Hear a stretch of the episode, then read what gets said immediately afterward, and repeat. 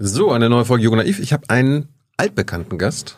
Klaus, du warst schon in Folge 270 hier im Jahr 2016. Kannst du dir mal vorstellen? Äh, ja, Klaus Lederer. Ähm, ich bin jetzt 48 Jahre alt, die 49 winken schon und ähm, Berliner äh, Kultursenator und Europasenator und äh, stellvertretender Regierungschef hier und ähm, freue mich bei dir zu sein. Wie ist es? Wie ist es? Ja. Wahlkampf. Wahlkampf und Arbeit. Nur darum kommst du jetzt, ja? Äh, na, ich sag's mal so, hättest du mich zwischendurch eingeladen, wäre ich auch gekommen. Aber vermutlich hat das mit einem Termin am 12. Februar zu tun, warum jetzt noch mal eine Anfrage von eurem Team kam. Ja. Wie konntet ihr das so vergeigen? Also ich meine, du bist ja auch Teil der, der Berliner Regierung, dass, ähm, dass es jetzt eine Wiederholungswahl geben muss. Also ähm, wir konnten das vergeigen. Äh, also es gibt ja Zuständigkeiten und Verantwortlichkeiten und äh, wir haben durchaus sowohl im Abgeordnetenhaus als auch im Senat im Vorhinein durchaus kritische Fragen gestellt. Wenn du dann gesagt bekommst äh, vom Innensenator, äh, alles soweit in Ordnung, haben wir im Griff, äh, dann nimmst du das natürlich auch erstmal an und zur Kenntnis. Für mich war das auch schon ein heftiges Ding und äh, das Verfassungsgericht hat uns ja auch eine ordentliche Klatsche mitgegeben. Hm. Ich glaube, dass einen das durchaus zu einem gewissen Demut veranlassen kann. Ist euch das peinlich, dass das jetzt nochmal. Also ich, ich finde das unendlich äh, peinlich, in der Tat, ja. Ich finde, das äh, ist ähm, im Jahr 2021 äh, so eine Wahl zu vergeigen, ist schon kein Pappenstiel. Woher wissen wir, dass das jetzt am 12. Februar nicht wieder passieren wird? Äh, ich hoffe, dass das nicht wieder passiert. Ähm, ich glaube, dass die äh, Veränderungen in der Landeswahlleiterposition einerseits und die Vorbereitungsprozesse diesmal mit einer durchaus anderen Ernsthaftigkeit vonstatten gegangen sind. Ähm, und äh, ich gehe davon aus, dass zumindest ist das, was ich auch im Senat nachvollziehen konnte, es eine sehr solide Auswertung auch der Fehler gab. Mhm. Und da sage ich einfach mal, genügend Wahlkabinen wird es wohl diesmal geben. Ähm, die Menschen in den Wahl Wahllokalen werden auch sicherlich ähm, im Vorhinein ordentlich äh, vorbereitet worden sein auf diese Prozesse. Äh, insofern gehe ich jetzt mal davon aus, diese Wahl wird laufen. Was jetzt wiederholt werden muss, ist die Wahl für das Land Berlin? Für das Abgeordnetenhaus und die Bezirksverordnetenversammlung, ja. Warum muss zum Beispiel der Volksentscheid nicht nochmal wiederholt werden? Weil er nicht angefochten worden ist und demzufolge auch nicht für äh, nichtig erklärt worden ist. Es läuft ja im Grunde so, ähm, wenn jetzt niemand äh, das Verfassungsgericht gegangen wäre, die Innenverwaltung ist ja selber mit Blick auf zwei, drei Wahlkreise äh, das Verfassungsgericht gegangen und hat gesagt, da muss ein Wahlprüfungsverfahren her. In meinem Wahlkreis war der Abstand 23 Stimmen und es gab Fehler in Wahllokalen. Da war von vornherein klar, das muss wiederholt werden. Äh, die komplette Wahlwiederholung hat, glaube ich, viele überrascht, aber die ist jetzt einfach äh, zu machen. Hat es euch überrascht? Mich hat es schon überrascht, aber eher aus einer juristischen Perspektive, weil ich äh, die äh, Rechtsprechung des Bundesverfassungsgerichts zu dem Thema ja kenne und äh, kannte. Und ähm, es ist aber äh, völlig Wurst. Also äh, das Verfassungsgericht hat so entschieden, wir haben entsprechend zu handeln. Punkt. Mhm. Juristisch, äh, gutes Stichwort, du bist Jurist, ne? Ich bin Jurist. Was für einer? Ein Jurist. Volljurist. Nein, es gibt in der, in der Juristinnen- und Juristenausbildung in der Bundesrepublik zwei Stufen, das erste Staatsexamen und das zweite Staatsexamen. Ich habe sie beide. Ja, aber wenn du jetzt nicht Politiker wärst oder irgendwie deine Karriere beendest, was, was kannst du damit machen? Naja, ich habe äh, eine Anwaltszulassung. Ich habe auch eine Weile an der Hochschule für Wirtschaft und Recht in Berlin zum Themenkomplex öffentliche Unternehmen, Steuerung öffentliche Unternehmen, Recht der öffentlichen Wirtschaft äh, gelehrt und ähm, habe aber eine Anwaltszulassung, die äh, Not, also jetzt, na klar, also äh, temporäres Berufsausübungsverbot nennt sich das Ganze. Wenn du ein äh, Mitglied einer Landesregierung bist, dann kannst du nicht zeitgleich als Anwalt tätig werden, was ja völlig logisch ist. So, insofern ruht das Ganze jetzt und lebt wieder auf. Aber du würdest, wenn, wenn deine Karriere vorbei wäre, äh, wieder anwaltlich tätig sein? Ähm, das wird man sehen. Also äh, erstmal möchte ich noch ein bisschen weitermachen. Das ist mir klar, aber für wen würdest, also was für ein Anwalt wärst du denn?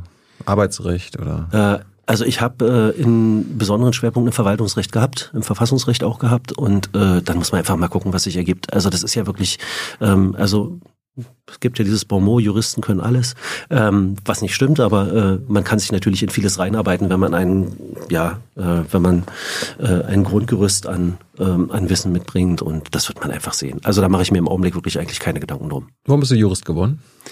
Äh, ich bin Jurist geworden, weil ich ähm, schon finde, dass die Kenntnis von äh, rechtsförmigen ähm, also letztlich die Parlamente machen Gesetze, die Gesetze werden umgesetzt und äh, es als Jurist zu wissen, wie man mit Recht umgeht, äh, wie Recht funktioniert, wie sich auch Herrschaftsverhältnisse in Recht niederschlagen, fand ich immer interessant. Äh, ich habe dann während des Studiums festgestellt, dass äh, sehr, sehr viel Rechtsdogmatik gelehrt wird, also der reine Umgang mit dem Recht, das sozusagen Handwerkszeug hm. äh, bei der Auslegung von Rechtsvorschriften, während sowas wie Rechtsphilosophie, Rechtssoziologie, Rechtsmethodologie äh, eher nicht so sehr eine Rolle spielte, was ich schade fand. Ähm, aber ich habe ja dann im Anschluss daran noch mal drei Jahre Zeit gehabt, wissenschaftlich zu arbeiten und da habe ich zumindest ein Stück weit versucht, das auch zu kompensieren. Ähm, also es war Neugier und natürlich tatsächlich auch ich habe eine Weile auch überlegt, ob ich Philosophiehistoriker werde oder Geschichte studiere. Da hat mein Vater, der selber Philosophiehistoriker ist, gesagt, willst du nicht lieber gleich einen Taxischein machen? Und darüber habe ich dann auch noch mal nachgedacht. Kommst aus einem armen Haushalt, wenn Papa Taxifahrer war? Ne? Mein Vater war nicht Taxifahrer, aber mein Vater ist, äh, ich komme ja aus dem Osten, hm. mit dem äh, Institut, an dem er gearbeitet hat, Zentralinstitut für Philosophie, abgewickelt worden an der Akademie, die Akademie der Wissenschaften der DDR ist ja aufgelöst worden. Und äh, das führte in der Tat dazu, dass meine Eltern zumindest in den 90er Jahren, während ich meine Ausbildung machte, dann ähm, sich äh, über ABM-Stellen, über Projektarbeit äh, ähm, über Wasser gehalten haben.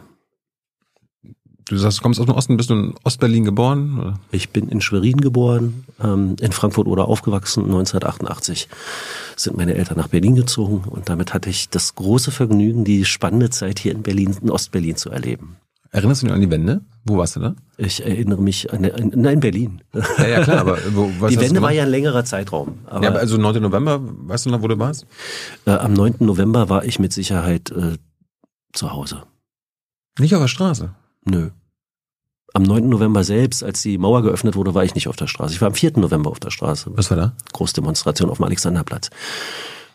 An die sich der eine oder die andere, die Älteren unter uns vielleicht noch erinnern. Nein, aber ich habe schon eine gute Erinnerung an ähm, das Sputnik-Verbot, an die ähm, Diskussion um äh, das Massaker am Tiananmenplatz. Äh, und ich war mit Sicherheit zu DDR-Zeiten ähm, ein eher, ja Gott, ich meine, ich war 13, 14 ähm, da macht man sich noch nicht so sehr seine eigenen Gedanken, das Fang. Aber das fiel dann schon in der Zeit, das fiel dann schon in die Zeit und äh, so Zweifel an dem, was da so um mich rum existierte, das fällt schon in die Zeit. Was FDJler und so? Äh, gut, das waren alle, ähm, ja. nahezu alle. Das war ich auch, ja. Ja. Hätte sein können, dass irgendwie. Nee, wir sind, also ich bin nicht in einem Haushalt groß geworden, der jetzt äh, dezidiert DDR-oppositionell war oder sowas. Äh, muss aus der heutigen Perspektive auch sagen, ähm, was vielleicht der DDR jetzt auch nicht unbedingt zur Ehre gereicht, äh, die Zahl derjenigen, äh, die über ihre Auseinandersetzung mit dem System tatsächlich auch zu Oppositionellen geworden sind. Und viele von denen sind ja Linke gewesen oder auch Linke geblieben. Äh, die Zahl war relativ klein. Und äh, Dinge wie die, Ausbü die Ausbürgerung von Wolf Biermann, ja, da war ich ja vier Jahre alt oder so, das, das, das kannte ich nicht. Ja, ich habe äh, überhaupt sozusagen Stalins Verbrechen, äh, davon habe ich zum ersten Mal im Zusammenhang mit dem Sputnik-Verbot oder ähm, der, ja, der Nichtauslieferung von kritischen Sichtweisen auf Stalins äh, wirken im Sputnik. Das Sputnik war ja das, das sozusagen die, die Gäste der sowjetischen Presse, so hieß das. Mhm. Und äh, man sah in der SED-Führung, ja, äh, das Wirken Gorbatschows ähm, mindestens kritisch, ganz vorsichtig ausgedrückt. Äh, und die Debatten wollte die SED-Führung nicht. Und in dem Zusammenhang damit habe ich von manchen Dingen auch zum ersten Mal gehört, das waren Step by Step. Und äh, insofern fand ich das dann schon spannend, nach äh, der Wende dann auch Bücher ähm, die es bis, bis dato ja nicht gab, den vormundschaftlichen Staat von Rolf Henrich oder äh, Wolfgang Leonhardt, die Revolution entlässt ihre Kinder. Es ist, also in der Zeit ja dann ist, ist dann auch eine Literatur ähm, erschienen, durfte eine Literatur erscheinen, nach der ich einen großen Hunger hatte. Mhm. Und ähm, insofern fiel da die Zeit, in der man sich seine ersten eigenen Gedanken macht, auch in eine Zeit, in der sich gesellschaftlich extrem spannende Sachen abspielten. Das ist schon so. Wann bist du der PDS beigetreten? Ich bin PDS-Mitglied geworden im November 1992. Warum? Ähm, ich habe mich im meinem Bezirk in Prenzlauer Berg damals noch, war vor der Bezirksfusion, ähm, mit anderen jungen Leuten gemeinsam äh, zusammengetan. Wir haben da so einen Jugendtreff äh, ähm, miteinander betrieben da ist natürlich auch, gibt es natürlich auch Auseinandersetzungen um die Frage der Existenz dieses Ortes, viele andere äh, Auseinandersetzungen. Und äh, in der Bezirksverordnetenversammlung gab es dann ähm, so verschiedene Menschen, die uns da auch unterstützt haben. Und da habe ich einen Bezug gefunden zu einem äh, aus heutiger Sicht würde ich mal sagen, sehr pro progressiven, sehr modernen äh, Bezirksverband äh, der damaligen PDS, in der sowas wie Aufarbeitung des äh, SED-Unrechts oder Stalinismus ähm, keine Debattenthemen waren. Hm. Und äh, da bin ich dann eingetreten und ähm, da habe ich dann eben 95 auch selber für die Bezirksverordnetenversammlung kandidiert. Jetzt ist die Linke ja die Nachfolgepartei der, der PDS. Ist die auch so progressive, modern wie dann Prenzlauer PDS-Verband damals? Naja, ähm, ich glaube, dass so manche Auseinandersetzungen, die wir 1989, 90 begonnen haben, ähm, äh, in den vergangenen Jahren ein Stück weit, und das finde ich fast schade, an Relevanz verloren haben. Historisches Bewusstsein ist ja generell nicht so verbreitet in der Gesellschaft, was ich auch schade finde. Ähm, und äh, die Fusion mit der WSG hat dazu geführt, dass man sich selber ähm, nicht mehr so sehr als äh, eine Partei wahrgenommen hat, die tatsächlich auch mit diesem spezifisch ostdeutschen Erbe umzugehen hat. Hm. Für mich bleibt das aber spannend und ähm, ich mische mich da auch innerhalb meiner Partei ein, wenn das erforderlich ist. Und ich habe ja auch im Bereich der Erinnerungskultur hier in Berlin da Möglichkeiten, ein Stück weit was zu machen. Das tue ich auch. aber mein Landesverband halte ich schon für ziemlich tough. Hat äh, Sarah Wagenknecht einen, einen, Platz in eurer Partei? Aus deiner ähm, Sicht? Naja, äh, meine Haltung ist dazu eigentlich relativ klar. Ähm, äh, und in unserem Landesverband ähm, tritt sie ja jetzt auch nicht an, wirkt sie jetzt auch nicht, ähm, trägt sie auch nicht unbedingt bei zu dem, was äh, wir auch an Erfolgen äh, in der Vergangenheit ähm, hinbekommen haben. Ähm, ich glaube, dass Sarah Wagenknecht, also die Auseinandersetzung, die ich mit ihr hatte, die ersten Auseinandersetzungen bezogen sich eher auf ein Stück weit DDR-nostalgische äh, Positionen. Und äh, ja, in der Gegenwart ähm, habe ich es eben auch in der Vergangenheit äh, durchaus oft kritisiert, dass sie ähm, ja ähm, durchaus versucht, an Stimmungen anzuknüpfen, die ich jetzt nicht für progressiv, die ich nicht für links halte. Ähm, und ähm, ein Stück weit ist es aber auch so, ähm, schon alleine die Tatsache, dass wir jetzt wieder darüber reden, ähm, bestätigt eigentlich das Modell, äh, wie sie es schafft, dass über sie geredet wird und dass sie in Talkshows sitzt. Du hast die Frage jetzt nicht beantwortet. Hat sie einen Platz noch bei euch in der Partei? Oder ich finde, dass Menschen die Täter-Opfer-Umkehr in Bezug auf den Ukraine-Krieg ähm, betreiben hm. äh, und äh, die äh, Sanktionen mit Blick auf die Wirtschaftsinteressen des deutschen Volkes äh, in Frage stellen äh, keine linken Positionen vertreten. Also gehört sie nicht in die Partei? Ich habe mich dazu geäußert und äh, ich, sie, ist, Antwort ist ja, sie ist Mitglied der Partei. Ich finde, ich finde nicht, dass äh, solche Positionen in eine linke Partei gehören, aber sie ist Mitglied der Partei und äh, ein Ausschlussverfahren war ja auch erfolglos. Insofern ist die Debatte jetzt ein bisschen müßig. Es gibt ja Gerüchte, dass sie jetzt ihre eigene Partei gründen will mit, mit anderen Mitstreitern. Wäre das ein herber Verlust? Äh, ich glaube, das ist doch klar, was ich dazu für eine Haltung habe. Nämlich? Wenn sie, wenn sie, wenn sie sich entscheidet, einen eigenen Laden aufzumachen, wäre das sicherlich nur konsequent. Hm. Hey Leute, politischer Journalismus muss nicht kommerziell oder öffentlich-rechtlich sein. Podcasts müssen nicht durch grässliche Werbung finanziert sein. Jung Naiv ist der beste Beweis dafür. Damit das so bleibt, unterstützt uns einfach finanziell. Danke vorab und jetzt geht's weiter. Apropos Ukraine, hast du ja schon gesagt, die, die Linken sind ja generell oder grundlegend gegen deutsche Waffenlieferungen? Du auch? Nein. Dazu habe ich mich auch positioniert. Meine Haltung hat sich daran auch nicht geändert. Äh, das ist auch nicht neu, das habe ich auch öffentlich gesagt. Ähm, aber äh, es wird jetzt auch nicht im Berliner Senat entschieden. Warum bist du dafür?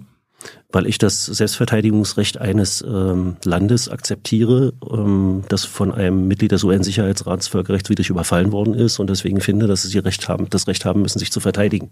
Aber es ist, Damit ist, die, aber es ist was anderes als äh, für Waffenlieferungen wenn ich. Wenn ich möchte, dass sich Menschen verteidigen können, dann muss ich sie auch in die Lage dazu versetzen. Äh, insofern ist der zweite Schritt konsequent. Ich wird von meiner Partei so nicht geteilt und ich sage auch nicht, wir müssen alle Waffen liefern. Ähm, aber die Debatte wird dann doch sehr fein ziseliert. Äh, aber Verteidigungswaffen, finde ich, äh, gehören da dazu, ja. Ja klar, wenn auch. Menschen sich äh, Kampfpanzer halte ich nicht für Verteidigungswaffen oder jedenfalls nicht per se für Verteidigungswaffen. Das heißt, du ziehst jetzt die Grenze bei. Ich muss ganz ehrlich sagen, ich bin kein Militärexperte, der im Einzelnen sagen kann und äh, auch kein Verteidigungspolitiker, der im, im Zweifelsfall sagen kann, welche Waffensysteme sich für welche Zwecke eignen. Ähm, aber ich finde, die Möglichkeit der Verteidigung muss man äh, den Ukrainerinnen und Ukrainern geben. Weißt du, wie viele Ukrainerinnen und Ukrainer jetzt nach Berlin geflüchtet sind? Ich weiß, dass wir hier im Laufe der Zeit äh, ca. 400.000 Menschen erst versorgt haben. Äh, 400.000? 400.000 Menschen erst versorgt haben von, ist über 400.000, äh, von denen ich alle, in, oder roundabout 400.000, von denen ich alle in Berlin geblieben sind. Äh, Berlin war ja in den ersten Monaten im Grunde sozusagen so der erste Punkt, an dem Menschen, die über Polen äh, nach Deutschland gekommen sind, angekommen sind. Ähm, so eine Art, äh, wenn man so will, Drehkreuz. Äh, und äh, wir haben äh, so 80 bis 100.000 ukrainische Berlinerinnen und Berliner jetzt auf Zeit, von denen wir nicht wissen. Wir wissen nicht, wie lange der Krieg läuft. Wir wissen nicht, äh, wie viele von denen äh, zurückgehen werden, wenn der Krieg mal ein Ende hat. Das ist ja ohnehin eine furchtbare Situation, dass man jetzt eigentlich in so einer Zermürbungssituation ist. Deswegen sage ich im Übrigen auch, Waffen alleine werden auf Dauer das Problem nicht lösen. Es braucht auch irgendwelche Formen diplomatischer Kanäle, äh, um in Kommunikation zu kommen. Ähm, sonst wird es nur ein Zermürbungskrieg. Aber wenn diese Menschen, ähm, von denen werden sicherlich auch welche hier bleiben, aber wir haben jetzt äh, zwischen 80 und 100.000 äh, Menschen aus der Ukraine hier in Berlin und sorgen dafür, äh, dass sie hier ähm, versorgt werden, dass sie hier die Möglichkeit bekommen, ihre Kinder in die Schulen oder in die Kitas zu geben. Das ist schon äh, eine harte Arbeit gewesen. Das jetzt in den vergangenen äh, 13 Monaten oder jetzt zumindest seit Februar vergangenen Jahres hinzubekommen. Du sagst, die sollen versorgt werden, wenn die dann oder sind die dann gut versorgt? Weil da hört man ja auch einiges, und wenn man mit Ukrainerinnen spricht, die beschweren sich ja auch oft, dass die Unterbringungsmöglichkeiten jetzt nicht die besten wir, sind. Wir haben keine Schulturnhallen äh, beschlagnahmt, äh, wie das 2014 der Fall war, als wesentlich weniger Menschen gekommen sind. Mhm. Aber in der Tat äh, waren wir und sind wir nicht auf äh, die Unterbringung von 100.000 Menschen, die plötzlich zusätzlich in der Stadt sind, so vorbereitet, dass wir sagen können, wir können allen eine Wohnung zuweisen. Das ist so. Was tut ihr dafür? Wir weiten in großem Umfang die Unterbringungsmöglichkeiten aus und zwar äh, in mobilen, ähm, also in den sogenannten Moves, äh, die äh, tatsächlich inzwischen auch ein ähm, Wohnungsniveau haben oder ein Unterbringungsniveau haben, wo man sagen kann, das ist, äh, das ist äh, menschenwürdige Unterbringung. Gehen die Kinder alle zur Schule wenigstens oder in den Kindergarten? Wir haben bisher alle Menschen hier in Berlin untergebracht, auch in Schulen und Kitas, ja. Hm. Was nicht bedeutet, dass auch das leicht war. Auch da sind Klassengrößen ähm, äh, zusätzlich äh, erweitert worden. Da sind Menschen, ähm, das haben auch hat auch der Schulbereich zusätzliche Immobilien angemietet, um den Menschen eine Unterrichtsversorgung zu ermöglichen. Äh, wenn ich sage, wir haben sie untergebracht und wir haben ihnen geholfen, dann sage ich nicht, dass es leicht war, und dann sage ich auch nicht, dass es, dass wir schon für alle glänzende Bedingungen hier geschaffen haben. Aber diese Bedingungen sind sicherlich alle mal besser als in Zeltstädten oder im äh, ukrainischen ähm, Kriegsgebiet. Hm. Jetzt 80 bis 100.000 in Berlin. Kann ja sein, dass der Krieg noch einige Jahre geht. Ähm, können wir die auch einige Jahre noch gut versorgen? Oder welche Herausforderungen habt ihr jetzt als, als Regierung in Berlin? Naja, wir haben die generelle Herausforderung, und die haben wir ja schon länger in einer wachsenden Stadt, ähm, zusätzlichen Wohnraum zu schaffen. Wir haben die generelle Herausforderung, zusätzliche Schulplätze zu schaffen. Wir haben die generelle Herausforderung, zusätzliche Kitaplätze zu schaffen. Und das machen wir mit aller Kraft. Wie denn? Na, wie man Schulplätze schafft, indem man Schulen baut, Kitaplätze, indem man Kitas, zusätzliche Kita-Kapazitäten schafft, zusätzliches Personal äh, versucht auszubilden und zu gewinnen. Wie viele Schulen haben wir bisher gebaut? Ich habe keine Zahlen im Kopf. Offen gestanden. Also ich bin nicht unbedingt der Zahlentyp. Wenn du jetzt äh, Tabellen haben willst, über den wir bauen im Augenblick in Größenordnung äh, und äh, im Rahmen der Berliner Schul Schulbauoffensive äh, für Milliarden Euro neue Schulen in der Stadt. Ähm, aber die Zahlen äh, kann ich nicht runterrattern. Äh, leben noch Geflüchtete eigentlich auf dem Tempelhofer Feld? In diesen Baracken? Es äh, leben keine Geflüchteten im Tempelhofer Feld in den Baracken, aber wir bringen, wir haben Erstunterbringung im Tempelhofer Feld, am, im, äh, im Gebäude, im, äh, im, in Hangars, äh, in denen wir ähm, quasi in das Gebäude reingebaut Unterbringungsmöglichkeiten, temporäre Unter, Unter, Unterbringungsmöglichkeiten geschaffen haben, vor allem für diejenigen, die jetzt gerade frisch ankommen und in den ersten Tagen irgendwo ja ein Dach über den Kopf brauchen, mhm. was zu essen brauchen, hygienische, äh, akzeptable Rahmenbedingungen brauchen. Das haben wir gemacht, ja. Sind das akzeptable Rahmenbedingungen? Naja, es sind gute Zustände. Es sind Zustände, die unter denen Menschen nicht dauerhaft leben können. Aber es sind Zustände, unter denen Menschen die ersten Tage leben müssen, bis wir die Möglichkeit haben, ihnen andere, äh, bessere Unterbringungsmöglichkeiten zu geben. Und wir versuchen dafür zu sorgen, dass sie so gut wie möglich sind. Hm. Angenommen, die Linken würden jetzt die absolute Mehrheit bekommen jetzt bei der Wahl und äh, weil sie allein regieren können. Was, würden, was würde sich für die ukrainischen Geflüchteten ändern, was zum Beispiel jetzt in so einer Koalition nicht möglich ist? Also äh, wir haben ja hier ähm, die Verantwortung für den Sozialbereich und äh, den, äh, die Verantwortung für den Bildungsbereich liegt bei der SPD. Äh, wir haben, glaube ich, äh, jetzt in den vergangenen äh, Monaten schon alle, aber auch wirklich alle ähm, denkbaren Hebel in Bewegung gesetzt, alle denkbaren äh, Möglichkeiten in Bewegung gesetzt, um diese Situation zu verbessern. Und es muss weiterlaufen. Das ist gar keine Frage, ob wir die absolute Mehrheit haben, sondern ist die Frage, ob äh, sich verantwortliche Menschen, wie Katja Kipping beispielsweise im Sozialbereich, äh, darum kümmern, äh, das vernünftig zu organisieren. Aber ich würde jetzt nicht sagen, dass sich mit der absoluten Mehrheit von heute auf morgen äh, die Situation der ukrainischen Geflüchteten hier sofort gravierend verbessert. Ich kann mir aber schon vorstellen, dass der Fokus, wenn wir nicht mehr in Mitverantwortung sind, ein anderer wird und die Situation vielleicht ein bisschen schlechter ist. Wir erinnern uns an die Leistungen eines ähm, Sozialsenators im Jahr 2014, wo deutlich weniger Menschen nach Berlin gekommen sind. Ähm, der ist jetzt CDU-Generalsekretär. Ja, was, was wäre denn, wenn die Linken aus der Regierung fliegen hier in Berlin? Also äh, ich kann mir vorstellen, dass das dann vielleicht nicht mehr mit demselben Einsatz, mit derselben Kraft und mit derselben Energie verfolgt wird. Also ähm, wenn man sich anhört, was Friedrich Merz äh, zum Themenkomplex ukrainische Geflüchtete so geäußert hat, ähm, dann äh, macht mir das Sorge. Dann ist das Signal nicht, ähm, wenn Menschen hierher kommen, Menschen in Not, dann werden wir ihnen helfen, sondern da ist das Signal, ähm, die müssen sich dann irgendwie mal selber kümmern. Und äh, ich glaube, dass das der Situation nicht angemessen ist. Hm. Gehen wir mal zu anderen Themen. Angenommen, wir bleiben mal bei dieser Idee, ihr bekommt eine absolute Mehrheit, weil dann können sich die Leute vorstellen, was, was ihr hier ändern wollt. Äh, was, was würde eine Alleinregierung der Linken mit Berlin machen?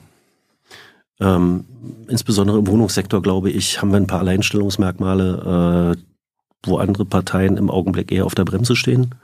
Ähm, wir erleben ja gerade einen Einbruch der Bauwirtschaft. Ähm, das heißt also, wegen der volatilen Marktsituation äh, werden in Größenordnung Projekte, Bauprojekte abgesagt. Ähm, was dann übrig bleibt, sind Bauprojekte, die wenn sie fertig sind, äh, mit 20 Euro Quadratmeter Einstiegsmiete äh, vermietet werden.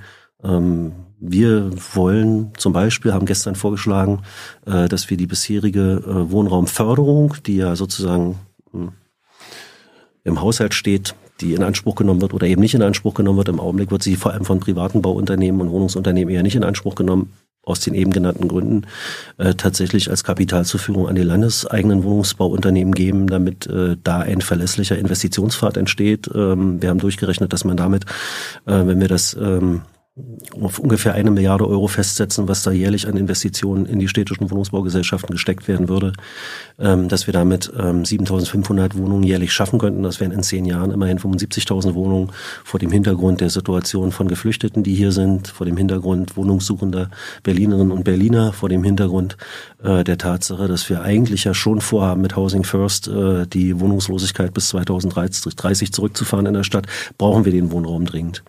Die Umsetzung des Volksentscheids, die wir enteignen, ähm, wäre ähm, auch einfacher, wenn wir die absolute Mehrheit hätten, ähm, weil wir ja bekanntlich äh, die SPD-Spitzenkandidatin ähm, da ein Gewissensproblem hat und ihren Amtseid verletzt sieht und äh, die Grünen sich zumindest ambivalent verhalten. Ähm, über die Opposition reden wir mal jetzt gar nicht. Auch das würde, glaube ich, mit uns ähm, funktionieren, weil wir an der Frage nicht nur Pragmatismus walten lassen, sondern auch noch eine Haltung haben. Also gerade im Bau- und Wohnungssektor, glaube ich, würden sich ein paar Dinge fundamental ändern, äh, die ähm, mittelfristig und langfristig dazu führen würden, dass wir in erheblichem Umfang zusätzliche dauerhaft sozial gebundene Wohnungen haben, die nicht dem Zweck der Renditevermehrung dienen, sondern tatsächlich ähm, dem bezahlbaren Wohnen der Berlinerinnen und Berliner. Das ist schon mal, finde ich, ein relativ wichtiger Punkt. Gibt noch andere Politikaspekte? Ja, ähm, da wird, sie, da wird sich nicht viel ändern? Die Rekommunalisierung der Fern- und Wärme, äh, die Rekommunalisierung des Gasnetzes äh, mit dem Umbau, ähm, da ähm, könnte man sich bei uns zumindest sicher sein, dass wir versuchen würden, die unternehmerische Führung zu übernehmen und dann tatsächlich auch die Investitionen in den Umbau ähm, der Netze so zu vollziehen, dass die Klimaneutralität bis 2040 äh, geschafft werden kann. Mhm. Ähm, da bin ich mir bei den anderen auch nicht ganz so sicher, aber im Augenblick sieht es so aus, als ob man da zumindest versuchen kann, erstmal einen gemeinsamen Pfad zu gehen. Mal sehen, wie weit wir damit kommen. Ich gehe auch davon aus, dass wir ähm, als Land Berlin in der Bundesrepublik insgesamt etwas hörbarer werden würden, was die Frage angeht, äh, Mietenregulierung konsequent umzusetzen. Wenn es da um die Frage geht, ob wir ähm, es wirklich für ähm, anstrebenswert haben, halten, in diesem Jahr eine schwarze Null bei den Haushalten zu erreichen. Äh, Berlin würde, glaube ich, deutlich hörbarer werden bei ähm, der Frage, wie Reichtum und Armut in unserem Land verteilt sind. Das sind, finde ich, sozusagen so wirkliche Kernpunkte, die einem Land, was einem Bundesland, was ja auch deutsche Hauptstadt ist, nicht schlecht anstünden. Wenn man so eure Plakate anguckt und so weiter, man sieht ja viel, wo, wogegen ihr seid. Äh, wofür seid ihr? Was sind, was sind die Werte? Ähm, du hast sie ja da, du kannst ja mal raus und ich finde, da ist eigentlich sehr viel Bekenntnis zu pro. Ähm, Menschen vor Krieg und Verfolgung schützen. Ähm, Wohnung, Wärme. Das ist ja, das, ja, das, das sind, sind ich bin ja nicht gegen Wohnung oder Wärme. Wahlplakate konzentrieren sich, was der Markt nicht regelt, regeln wir gemeinsam, ist ja nichts wogegen, sondern ist ja, lasst uns was machen, das ist doch was Proaktives, ist doch was Zukunftsgerichtetes. Also ähm, ich sehe nicht, dass unsere Wahlplakatskampagne niemanden im Kalten sitzen lassen. Wogegen ist das? Ja, es ist dagegen, dass man Leute im Kalten sitzen lässt. Vor Krieg und Verfolgung schützen. Das sind doch proaktive Geschichten, das sind doch Dinge, wo wir anfassen, wo wir aktiv werden. Selbstverständlich, werden sind auch Selbstverständlichkeiten, oder? Es sind äh, keine Selbstverständlichkeiten. Also vor Krieg und Verfolgung schützen, das steht im Grundgesetz. Oder? Äh, Moment, wir haben heute gerade eine Meldung bekommen, dass CDU und CSU gerade ganz scharf darauf sind, äh, die Zahl der Geflüchteten mit einer absoluten Obergrenze von 200.000 zu versehen. Äh, da kann im Grundgesetz stehen, was will, aber an dem wird ja offensichtlich gesägt. Da braucht es eine starke Linke, die dagegen hält, zum Beispiel. Hm. Aber worauf basiert das? Also das ist ja die Frage nach dem Wert. Äh, verstehe die Frage nicht. Warum seid ihr dafür, äh, Menschen bedingungslos vor Krieg und Verfolgung zu schützen? Ähm, ich glaube, dass das äh, zum einen ähm, eine Pflicht ist, in der durchaus auch aus den Erfahrungen äh, des Zweiten Weltkriegs, äh, aus den Erfahrungen ähm, einer Lage, einer Situation, in der Menschen tatsächlich auch vor der Vernichtung geflohen sind ähm, und nirgendwo einen sicheren Hafen bekommen haben. Äh, menschenrechtliche Pflichten, über die hinaus ähm, grundgesetzliche Pflichten, ähm, auch wenn, wie gesagt, die immer wieder in Frage gestellt und diskutiert werden. Wir erleben ja ohnehin, dass bestimmte äh, lange als sicher geglaubte Gewissheiten so langsam bröckeln hm. und nicht nur von rechts, sondern durchaus auch der, aus der Mitte der Gesellschaft absolut in Frage gestellt werden. Ähm, also die Tatsache, dass sowas wie Wohnen ein Menschenrecht ist, und nicht dem Markt unterworfen sein sollte, ist keine Selbstverständlichkeit. Die Tatsache, dass Menschen, äh, die in Not sind, äh, Hilfe bekommen, ist keine Selbstverständlichkeit. Ähm, auch wenn natürlich das Recht auf Wohnen in der Berliner Landesverfassung steht und äh, das Asylrecht in der geschrumpften Form, ähm, in der es Artikel 16 ähm, ja seit einigen Jahren jetzt gibt, mit einem sehr, sehr unerfreulichen System der Asylgewerbung innerhalb der Europäischen Union. Ähm, also Selbstverständlichkeiten sind das alles überhaupt nicht. Und deswegen sage ich nochmal Haltung, ne, Wahlkampf eine Haltung deutlich zu machen und darüber hinaus konzeptionell auch Pragmatismus walten zu lassen. Ich glaube, das ist schon was, was die Berliner Linke auszeichnet. Wenn du sagst, Wohnen ist ein Menschenrecht, warum gibt es denn Obdachlose in Berlin? Verstoßt, verstößt Berliner gegen Menschenrechte?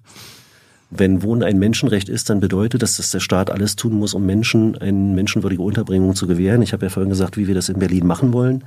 Ähm, Verfassungsrecht, ähm, Verfassungsziele äh, sind Ansprüche, an denen staatliches Handeln sich messen lassen sollte. So, das bedeutet nicht, dass wir innerhalb einer freizügigen Europäischen Union, wo Menschen, ähm, die äh, in Ungarn, in Polen obdachlos sind, die dort äh, drangsaliert werden, die dort verfolgt werden, ähm, oder auch in anderen Ländern, die jetzt hierher kommen, dass sie alle von heute auf morgen hier sofort untergebracht werden können. Aber man muss eigentlich daran arbeiten, äh, Leuten ähm, zusätzlichen Wohnungskapazitäten zur Verfügung zu stellen. Und äh, ein Projekt von wie Housing First, was äh, von äh, Elke Breitenbach als Sozialsenatorin begonnen wurde und von Katja Kipping jetzt äh, weiter ähm, äh, geführt wird, dient ja explizit dem Zweck, Obdachlosigkeit nicht einfach zu verwalten, sondern den Menschen erstmal ein Dach über dem Kopf zu verschaffen und ihnen dann dabei zu helfen, ihre, ihr Leben in den Griff zu bekommen, ihre Probleme zu lösen wenn ihr jetzt doch wieder in die Regierung kommt, äh, haben wir dann am Ende der Legislaturperiode keine Obdachlosen mehr in Berlin? Also ich habe ja vorhin gesagt, das äh, Ziel, ähm, was wir hier in Berlin haben, und das ist übrigens ein Ziel, das das Europäische Parlament und die Europäische Kommission ausgegeben haben für Gesamteuropa, mhm. ist äh, mit äh, Housing First bis zum Jahr 2030 die ähm, Wohnungslosigkeit zu beenden ähm, ein Ziel für die gesamte Europäische Union. Und das ist ein Ziel, was auch in der ganzen Europäischen Union angepackt werden muss, da wir ja Freizügigkeit haben und Menschen sich frei bewegen können. Und äh, demzufolge ähm, ist es eine Herausforderung, die erstmal grundsätzlich in der ganz gesamten Europäischen Union als solche angegangen werden muss. Aber wir werden in Berlin versuchen, unseren Beitrag dazu zu leisten, dass bis 2030 Menschen, die derzeit wohnungslos sind, eine Wohnung bekommen. Und äh, es sind ja nicht nur diejenigen, die obdachlos auf der Straße leben, sind ja auch diejenigen, die über eine bestimmte Zeit bei anderen mit einziehen müssen, etc. pp. Also es ist eine Herausforderung. Aber das bedeutet eben, ähm, im Bestand bezahlbaren Wohnraum zu sichern. Schaffen wir auch nicht allein in Berlin. Wir wissen äh, seit dem Urteil zum Mietendeckel, dass das Mietrecht nun wirklich komplett Bundesrecht ist. Hm. Da hat man äh, vor der letzten Bundestagswahl ja auch äh, ambitionierte Ziele gehört. Passiert ist seitdem nicht mehr allzu viel und seit einem Jahr äh, ruht still der See. Aber die Spielräume, die wir in Berlin haben, Abriss äh, von Gebäuden mit grauer Energie, ähm, die sich vielleicht nicht mehr rentieren, zu verhindern, ähm, Milieuschutzgebiete auszuweiten und die Möglichkeiten des sozialen Mietrechts zu nutzen, äh, die der Bund uns gibt, aber eben auch bezahlbaren Wohnraum neu zu schaffen. Die Spielräume muss man alle tatsächlich nutzen. Also dein Ziel ist keine Obdachlosen mehr in Berlin? Äh, das, das ist, muss das politische Ziel, finde ich, sein von Menschen, äh, die sich äh, den ja, äh, den, den Ansprüchen an eine ähm, soziale, wir sind ja ein, wir sind ja ein sozialer Rechtsstaat nach der Verfassung. Wenn ich diesen Anspruch ernst nehme, dann müssen staatliche Institutionen alles dahingehend unternehmen, auch wenn es länger dauert, wenn es mühselig ist, um äh, Obdachlosigkeit ähm, abzuschaffen. Also wir leben in einem der, der, der reichsten Länder der Welt. Es ist eigentlich ein Skandal, dass es Obdachlosigkeit überhaupt gibt. Aber es, die gibt's und Klaus Lederer sagt, mein Ziel ist keine Obdachlosen in Berlin. Mein Ziel ist, Obdachlosigkeit in Berlin bis 2030 zu überwinden, indem wir mit Housing First Angebote bereitstellen, äh, mit denen wir diesen Menschen eine Perspektive geben. Warum war eigentlich, als Pandemie war und die Hotels quasi keine Gäste hatten, warum waren da nicht alle Obdachlosen in den Hotels? Ähm, wir haben damals ähm, Obdachlosen äh, Quarantäneunterkünfte geschaffen. Nicht alle Menschen wollten diese Angebote wahrnehmen, aber wir haben in Größenordnung solche Angebote geschaffen. Aber? Ich sagte ja, nicht alle Menschen wollten diese Angebote annehmen. Hast du mit denen gesprochen oder wisst ihr warum? Äh, weil Sozialarbeiterinnen und Sozialarbeiter äh, diese Menschen aufgesucht haben, diese Menschen auch begleitet und betreut haben, weil die Möglichkeit versucht wurde, also weil den Menschen versucht wurde, die Möglichkeit zu geben, in solche mhm. äh, Unterkünfte zu geben, zu gehen. Hast du denn eure Plakate schon angesprochen? Die, die stechen ja in der Stadt heraus. Dieses eine hier, Wohnung, Wohnen, Wärme, Widerstand. Was soll denn das heißen? Also diese Alliteration. Ich habe das Widerstand nicht verstanden. Also sowas wie beispielsweise die Vergesellschaftung von großen ähm, Immobilienbeständen in Berlin, die derzeit ähm, der Marktlogik unterworfen sind, wäre da leistet ihr Widerstand. Wäre sicherlich ohne eine engagierte Zivilgesellschaft, äh, die dem Mietenwahnsinn in den vergangenen Jahren auch auf der Straße was entgegengesetzt hätte, die eine Kampagne gemacht hätte zur Umsetzung dieses Volksentscheids oder erstmal überhaupt zur Durchführung dieses Volksentscheids nicht zustande gekommen. Aber man, man kann ja alles Mögliche darunter verstehen, was, was, was ihr jetzt mit Widerstand meint. Vielleicht Widerstand gegen Wärme in der Wohnung oder so. Ähm, also Wahlplakate zeichnen sich in der Tat durch eine gewisse Inter Interpretationsbreite aus, aber ich finde, das ist nicht völlig absurd, was da drauf steht. Ich finde schon, dass das äh, für ein äh, bisschen im Kombinieren unterschiedlicher Aspekte geschulte Menschen Sinn ergibt. Sollen Plakate wirklich interpretationsfreudig sein? Also sollte es nicht eindeutig sein? Ich meine jetzt mal hier. Ich finde es relativ eindeutig. Ich nehme wahr, dass du es nicht eindeutig findest. Meine, es gibt dieses eine Großplakat, was überall hängt von dir, was der Markt nicht regelt, regeln wir gemeinsam. Regeln wir, Punkt, gemeinsam, genau. Regeln wir gemeinsam. Da könnte man ja, also ich verstehe das so, naja, also die Linke sagt hier in Berlin, solange der Markt äh, das regelt, äh, halten wir uns da raus. Das ist ja was anderes, als zu sagen, wir haben eine Idee von einem aktiven Staat, einen handlungsfähigen Staat, sondern wir gehen erst wir greifen erst ein, wenn der Markt versagt. Wohnen, Energie, Gesundheit. Was der Markt nicht regelt, regeln wir gemeinsam. Wir können jetzt noch eine Weile in die Exegese gehen, aber ich würde eben sagen, äh, im Wohnungsbereich, im Energiebereich, im Gesundheitsbereich erleben wir gerade massives Marktversagen. Wir stehen dafür, dass dort ein aktiver Staat die Dinge in die Hand nimmt und unter Beteiligung der Bürgerinnen und Bürger die Dinge anders organisiert. Das ist meine Sicht auf dieses Wahlplakat und ich glaube, das drückt es aus. Aber könnt ihr denn als Berliner Regierung äh, an der Energieversorgung tatsächlich irgendwas ändern? Na, selbstverständlich. Oder, wir haben ja das Stromnetz schon äh, rekommunalisiert. Ja. Wir haben ein Stadtwerk gegründet mit dem Ziel, regenerative Energien in Größenordnung auszubauen. Mhm. Das werden wir auch weiter tun. Und äh, das Wärmenetz und das Gasnetz, auch das sind ja Energieträger, mhm. äh, wollen wir gerne äh, rekommunalisieren. Ähm, das ist im Kapitalismus nicht ganz so einfach, weil äh, du kannst es natürlich nur dann kaufen, wenn ein anderer da ist, der es verkauft. Mhm. Ähm, aber die Prozesse laufen ja gerade und mal schauen, ob wir nicht auch da unseren Einfluss äh, verstärken können mit dem Ziel, die derzeit ja auf die äh, ähm, Distribution ähm, äh, äh, fossiler Energieträger äh, ausgerichtete Energienetzinfrastruktur so umzubauen, dass sie für regenerative Energien nutzbar und ähm, demzufolge für die Gestaltung der Energiewende eingesetzt werden können. Und da ist die Erfahrung in der Vergangenheit, dass äh, private Netzeigentümer, private Infrastruktureigentümer ähm, erst dann investieren, äh, wenn äh, das Geschäftsmodell tatsächlich nicht mehr funktioniert, weil ähm, alles, was ich selber investiere, muss ich natürlich erstmal aufbringen und mhm. geht dann von der Rendite weg. Das ist ja ganz klar. Seid ihr dafür, dass äh, auf jedem Berliner Dach ein Solarpanel steht? Wir arbeiten dran, geht mir ein bisschen zu langsam. Aber es gibt ein paar Dächer, wo ich als Denkmalschutzsenator sage, die soll man, also aufs Brandenburger Tor will ich jetzt keinen stellen. Ja, wir haben aber, ja genug, sagen wir so, wir haben genug Dächer in Berlin. Ja. Da können genug Solarpanels für die Energieversorgung rauf. Ja, also wo sie nicht verschattet sind äh, und wo der Platz ist. Wir haben ja tatsächlich die Stadtwerke explizit mit dem Ziel gegründet, äh, auf Dächern in unserer Stadt äh, solche Solarpaneele auch äh, zu installieren. Das funktioniert nicht überall, weil Dächer zum Teil auch verschattet sind. Also muss, muss, muss ich schon eignen äh, für diesen Zweck. Ähm, aber da, äh, wo die Dächer sich dafür eignen, äh, sollten wir diese Möglichkeiten massiv nutzen, selbstverständlich. Ich wohne hier in Berlin in einem Wohnhaus, wo mein, mein Vermieter, das Dach steht frei. Mhm. Also ich hätte gerne, dass da Solarpanels aufgestellt werden. Ja, das ist bei einem privaten Haus natürlich Entscheidung des Vermieters, ob er es macht. Ist das nicht ein Problem? Bitte? Ist das nicht ein Problem, dass der Vermieter sich da aussuchen kann? Obwohl ja, wir ja quasi gesamtgesellschaftlich. Das ist ein Problem, das äh, müsste man, vermutlich können wir das in Berlin aber nicht regeln. Hm. So, äh, es dürfte Bundesrecht sein. Das ist ein Problem. Ähm, es ist aber vor allem ein Problem, dass die derzeitige ähm, äh, Organisation von Energieeinspeisung und Bezahlung der Energieeinspeisung nicht besonders äh, freundlich ist zur Ausweitung regenerativer Energieerzeugung. Warum? Ähm, weil ich zum Beispiel ähm, anders als in der Vergangenheit äh, nicht damit rechnen kann, dass die Energie, die ich selber nicht nutze, mir auch in einer Weise vergolten wird, dass sich für mich selbst die Investition lohnt. Mhm. So einfach. Wie, wie ist es mit Gesundheit? Wie, was kann eine Berliner Landesregierung in Sachen Gesundheitssystem ändern? Wir haben äh, zum Beispiel äh, in den Nullerjahren verhindert, äh, dass sich Thilo Sarrazin mit seiner Idee durchgesetzt hat, die Charité und Vivantes zu privatisieren. Wir haben also zwei städtische Krankenhäuser, ähm, in denen wir ähm, im Augenblick ähm, dafür Reiten in der Vergangenheit, also jetzt in den vergangenen Jahren auch die äh, Investitionen äh, massiv erhöht haben. Die Investitionen im Krankenhausbetrieb sind Landesangelegenheit, während äh, der Betrieb, also sozusagen die äh, Erbringung von Gesundheitsdienstleistungen, äh, finanziert wird durch die Krankenkassen nach dem sogenannten DRG-System, also nach dem Fallpauschalensystem. Ähm, das hat äh, seinerzeit auch einer Lauterbach mal miterfunden, der sich jetzt darüber beklagt, dass große Ökonomisierungsprozesse die Krankenhäuser ähm, dahin gebracht haben, dass sie ihre Gesundheitsdienstleistungen nicht mehr ausreichend erfüllen. Also zumindest im Investitionsbereich können wir eine Menge tun. Wir können äh, auch bei der Frage äh, von Ausbildung und von vernünftiger Bezahlung der Leute in den Betrieben eine ganze Menge tun. Aber, aber ihr suggeriert ja, dass der Markt da rauskommt.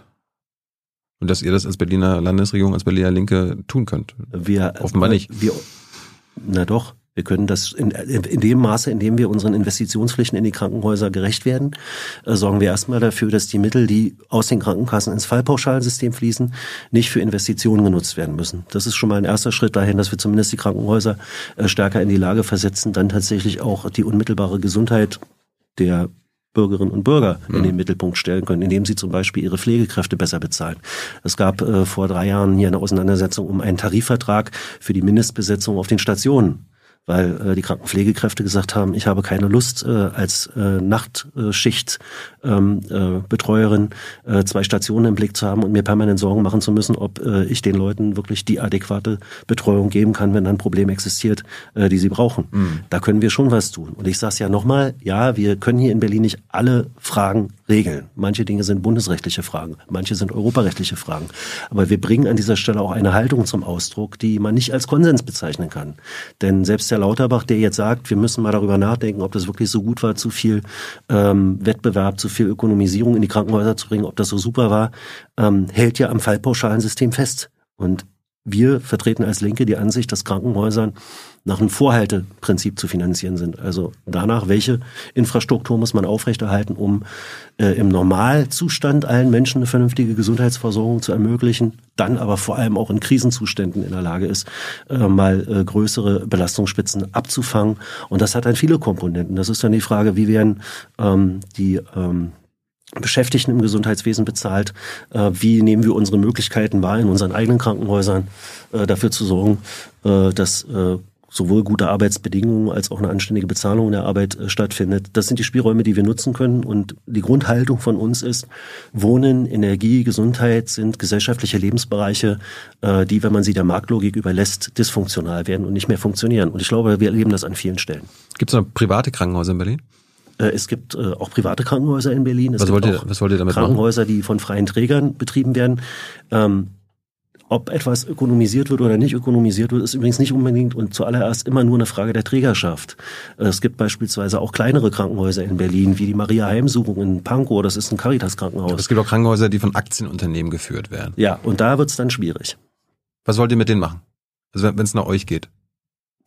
Äh, also wir werden das, um es vorwegzuschicken, in Berlin nicht regeln können. Aber ich finde, dass mit dem Betrieb von Krankenhäusern keine Gewinne gemacht werden sollten und dass Krankenhäuser nicht an der, also Krankenhausaktien nicht an der Börse ähm, gehandelt werden sollten. Und äh, das scheint ja selbst einigen in der Sozialdemokratie mittlerweile zu dämmern, dass das keine so gute Idee ist, denn zumindest bei den mobilen Versorgungszentren, wo in Größenordnung Hedgefonds eingestiegen sind äh, und Ärzte anstellen, mhm. denkt ja selbst Herr Lauterbach inzwischen laut darüber nach, ob man das nicht vielleicht verbieten sollte. Ja, finde ich eine gute Idee. Aber können, kann die Stadt Berlin quasi nicht die privaten Krankenhäuser kaufen oder den abkaufen, vergesellschaften? Also Vergesellschaftung, da kommen wir wieder zurück auf den Punkt von vorhin. Äh, das Grundgesetz ähm, ist ja mittlerweile über 70 Jahre alt. Äh, der Artikel 15 des Grundgesetzes ist bisher noch nicht einmal in Anschlag gebracht worden. Mhm. Ähm, wir versuchen das jetzt einfach mal äh, in der Umsetzung des Volksentscheids, ob das für den Wohnungssektor funktioniert. Da gibt's ja auch diverse offene und auch rechtliche Fragen. Die müssen vorher geklärt werden. Ähm, aber man könnte und das ist wiederum eine Bundesrechtsfrage, ja auch für den Gesundheitssektor Regeln festlegen, die äh, die ähm, Renditeerzielung im Gesundheitsbereich mindestens erschweren, wenn nicht sogar unmöglich machen. Ähm, unter solchen Bedingungen, wo Rendite sich nicht mehr äh, in dem Maße aus einem Unternehmen rausholen lässt, äh, denkt der eine oder die andere Private auch mal darüber nach, ob sowas nicht dem Staat wieder zurückverkauft. Aber wenn es an dir geht, möchtest du eigentlich keine privaten Krankenhäuser, also die Rendite fixiert arbeiten? Äh, das wäre für mich das Kriterium. Die Frage ist für mich nicht die Trägerschaft. Wir haben frei gemeinnützige Träger, wir haben, äh, wir haben Krankenhäuser von Wohlfahrtsverbänden. Aber ich rede jetzt von den Gewinnorientierten. Ja, ich finde, im Gesundheitswesen hat Gewinnorientierung und hat Renditeerwirtschaftung nichts verloren. Ein, ein Plakat regt mich am meisten auf, wenn ich durch die Stadt laufe, nämlich das hier. Ja. Alle glauben an den Markt. Und dann ganz klein, wenn man nicht genau hinguckt, steht da noch wir nicht. Gerade wenn man mit dem Auto vorbeifährt oder mit dem Fahrrad, denke ich mir, hä? Die Linke glaubt an den Markt? Also ähm, und wen meint ihr eigentlich mit alle? Das stimmt doch gar nicht. Also im politischen System, glaube ich, sind wir als Linke diejenigen, äh, die für Bereiche der Daseinsvorsorge in den vergangenen Jahren der Versuchung widerstanden haben, zu sagen, der Markt regelt das alles besser. Aber aktiviert ihr mit so einem Satz nicht ein, ein konservatives äh, Framing? Weißt du, es gibt ja, äh, es gibt ja diese Framing-Forschung, die heißt, die heißt, auch wenn du, wenn ein Konzept verneint wird, aktiviert das ja, wird das ja im Gehirn trotzdem aktiviert. Und ihr aktiviert damit, ne, also alle glauben an den Markt. Ja, Markt glauben, ja klar. Auch wenn ihr sagt nein. Ich teile diese Interpretation nicht. Also die CDU würde ja auch, würde ja auch nicht plakatieren, alle glauben an den Sozialismus, wir nicht. Also, weiß nicht, kann äh, die Frage nicht beantworten, was die CDU plakatiert, warum sie es plakatiert, das muss man sich schon selber fragen. Aber ich teile sozusagen, ich finde, es ist eine sehr, sehr klare Aussage. Alle glauben an den Markt, wir nicht. Also im politischen System ist der Glauben weit verbreitet. Ja, aber in der Bevölkerung doch nicht. Also in der Bevölkerung das sind Plakate einer Partei, die sich an die Bevölkerung richten und die sich abspielen in einem Konkurrenzverhältnis zwischen anderen politischen Parteien. Soweit d'accord? Nee, aber äh, ich konnte ja quasi sagen, okay, die, die Mehrheit ist wahrscheinlich gegen all das, äh, was wir gerade besprochen haben, nämlich, äh, das gibt's ja auch Umfragen, ne? also nicht in der Gesundheit, nicht im Wohnen, äh, Rendite erwirtschaften und so weiter. Das, es gibt ja eine progressive Mehrheit dafür. Und dann, und, wir und dann sagen, redet ihr den Leuten ein, nee, nee, alle glauben Moment, an den Markt. Moment, Moment, wir sind in einem Wahlkampf, verschiedene politische Parteien stellen ihr Angebot äh, in den gesellschaftlichen Raum und hängen, ja, hängen ihr Angebot an die Laternen. Ja. Ähm, würde mal sagen, im, äh, im Karussell derjenigen politischen Parteien, die die Chance haben, die 5%-Hürde zu überwinden, äh, sind wir diejenigen, die meinen, dass Daseinsvorsorge nicht renditeorientiert erbracht werden sollte. Wir, die Linke. Ja. Warum, Und warum, nicht. warum schreibt ihr das nicht rauf? Also wir, wir glauben an den Sozialismus oder so. Warum schreibt ihr sowas nicht rauf? Oder wir, wir glauben an. Also. Anstatt zu sagen, woran ihr nicht glaubt. Wahl, also Wahlplakate dienen doch den Zweck, Menschen, wenn sie drauf gucken. Zu sagen, woran ihr glaubt. Und nicht, nicht zu sagen, woran ihr nicht glaubt. Oder? Gut, ich teile die Interpretation nicht. Ich finde, man darf durchaus Wortwitz und Wortspiel betreiben. Man darf durchaus sagen, das ist unsere Haltung. Unsere Haltung ist, wir glauben nicht daran, dass der Markt die Dinge alle regelt. Und ich glaube auch, dass ähm, bis auf einen oder zwei oder vielleicht auch 20 viele Berlinerinnen und Berliner dieses Signal richtig verstehen und interpretieren werden. Was ist denn die Umkehrung? Was, woran glaubt ihr denn? Na, wir glauben, dass äh, gesellschaftliche Daseinsvorsorgeaufgaben besser Das in frei gemeinnützigen jede, jede Wahlkampagne ist notwendig, eine Verknappung und Verkürzung, weil ja, sonst würden ja alle auch ihre Wahlplakatbücher in die Stadt hängen. Aber du bist immer noch ein demokratischer Sozialist, ne? Ja, Warum, schreib, warum schreibt ihr nicht drauf, wir glauben an den Sozialismus? Ähm, weil ich glaube, dass im konkreten Fall äh, hier Daseinsvorsorgefragen in den Mittelpunkt zu stellen, wie wir es hier gemacht haben, Energie, Wasser, Strom, äh, Gesundheit, ähm, was mit den augenblicklich konkreten Erfordern oder mit den augenblicklichen Erf Erf- Erfahrungen der Leute zu tun hat, mit den Problemen der Leute zu tun hat und eine Möglichkeit oder eine, eine Haltung im Umgang damit ähm, ausdrückt, wie wir glauben, dass diese Leistungen besser erbracht werden können, besser erbracht werden sollten und äh, dass wir die Wählerinnen und Wähler darum bitten, uns dafür ihre Stimme zu geben. Willst du eigentlich regierender Bürgermeister werden? Ähm, Also Giffey-Nachfolge? wenn die Wählerinnen und Wähler äh, mir dafür die Rückendeckung geben, mache ich den Job. Aber willst du es werden? Ja, sagte ich. Aber wenn die Wählerinnen und Wähler mir die Rückendeckung dafür geben, das, ist ja die das Voraussetzung. Das ist logisch. Warum kannst du das? Ähm, ich glaube, dass ich eine zum einen ähm, gewisse Erfahrung inzwischen habe, was die Leitung von Verwaltung angeht, wenn es darum geht, äh, politische Vorstellungen am Ende auch pragmatisch in Ergebnisse umzusetzen. Ich denke auch, dass ich äh, ein Mensch bin, äh, der da, wo Konflikte sich abzeichnen, durchaus auch in der Lage ist, äh, in kommunikativen Prozessen äh, solche Konflikte mh, zu moderieren, zu lösen. Man hat ja auch eine große Moderationsfunktion in einer solchen Situation. Und äh, ich glaube schon auch, dass ich ganz gut zu dieser Stadt passe. Als Gesicht Ja? in einem roten Rathaus. Warum? Na, weil Berlin einfach ähm, nicht einfach nur eine Stadt ist, sondern in gewisser Weise auch irgendwie ein, ein sehr, sehr freies, ein sehr, sehr positives Lebensgefühl. Menschen können in dieser Stadt, glaube ich, auf sehr, sehr unterschiedliche Art und Weise ihr Leben leben und ihr Leben gestalten. Politik sollte dafür sorgen, dass sie das auch können. Äh, Berlin ist nach wie vor eine Stadt, in der ähm, sowas wie ähm, Freiheit, ähm, Internationalität, ähm, Akzeptanz von Unterschiedlichkeit äh, eine große Rolle spielt. Und ich finde das eigentlich auch ganz, ganz gut. Und ich glaube auch, ähm, Politik sollte daran arbeiten, dass es so bleibt, dass diese Räume erhalten bleiben, dass Berlin tatsächlich auch so eine Stadt äh, ist, in der Menschen ähm, auf ihre Art und Weise glücklich werden können, leben können. worin würde sich ein regierender Bürgermeister Lederer von einer regierenden Bürgermeisterin Giffey konkret unterscheiden? Na, er wäre ein linkerer, ähm, beziehungsweise ein linker, ein linker Bürgermeister. Bitte? Ist, ist Giffey eine Link? Da, ich, ich würde mich davon unterscheiden, weil ich ein linker Eine Linkerer, meinst du? würde ja sagen, Nein, Franziska Giffey, Franziska Giffey hat, glaube ich, äh, zum einen ähm, ähm,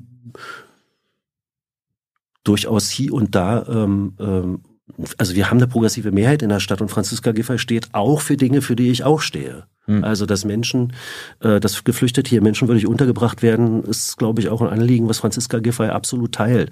Dass Menschen äh, unterschiedliche Herkunft, unterschiedlicher Ethnien, unterschiedlicher sozialer Voraussetzungen gute Chancen bekommen, äh, eine Ausbildung zu machen, äh, ihre, ihre, ihre Schule zu absolvieren. Das würde Franziska Giffey auch teilen. Ähm, äh, auch sowas wie beispielsweise ähm, äh, die Rekommunalisierung der, äh, der Gas- und äh, Fernwärme. Äh, da äh, sagt Franziska Giffey, nee, das will ich auf gar keinen Fall. Ähm, in ein paar anderen Fragen aber glaube ich in der Tat ähm, ist sie das eben auch nicht, also links, weil äh, sowas wie die Vergesellschaftung, ähm, die Vergesellschaftungsdiskussion, der Volksentscheid, da hat sie sich ja auch dezidiert dagegen gestellt und hat das jüngst tatsächlich für sich selber auch nur zu einer Gewissensfrage gemacht. Da ist sie mit Sicherheit nicht links. Aber es ist ja relativ schwierig, Menschen äh, am Ende auf einen Begriff zu reduzieren. Also ich Mhm. glaube, jeder von uns hat sozusagen nicht nur irgendwie eine klar definierbare Haltung, wo man dann runtersetzen kann, das sind die und die und die Eigenschaften und Kriterien, äh, die da meine Rolle spielen. Äh, und äh, so gesehen, ist sie eine gute Bürgermeisterin? Bist du Teil der Regierung? äh, ich arbeite gut mit ihr zusammen. Das war nicht die Frage. Ich glaube, ich wäre ein besserer. Punkt. Warum, habe ich eben gesagt. Dann eine Sache noch äh, zu Plakaten. Habe ich auch bei euch gefunden. Berliner Linke plakatiert Marx und sagt, mit uns ist das ganze Jahr Weihnachten.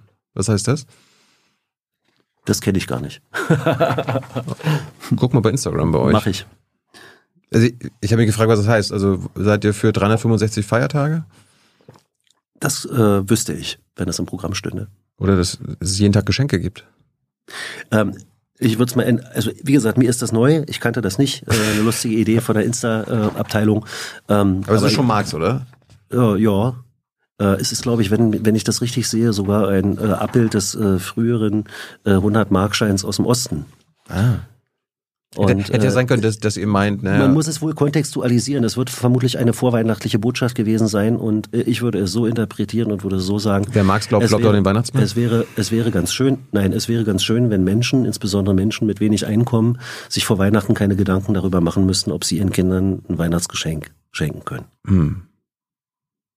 Was machst du, wenn, wenn die Wahl äh, nicht zu euren Gunsten ausgeht, also dass ihr, dass ihr nicht in der Regierung landet, gehst du in die Opposition oder beendest du deine politische Karriere?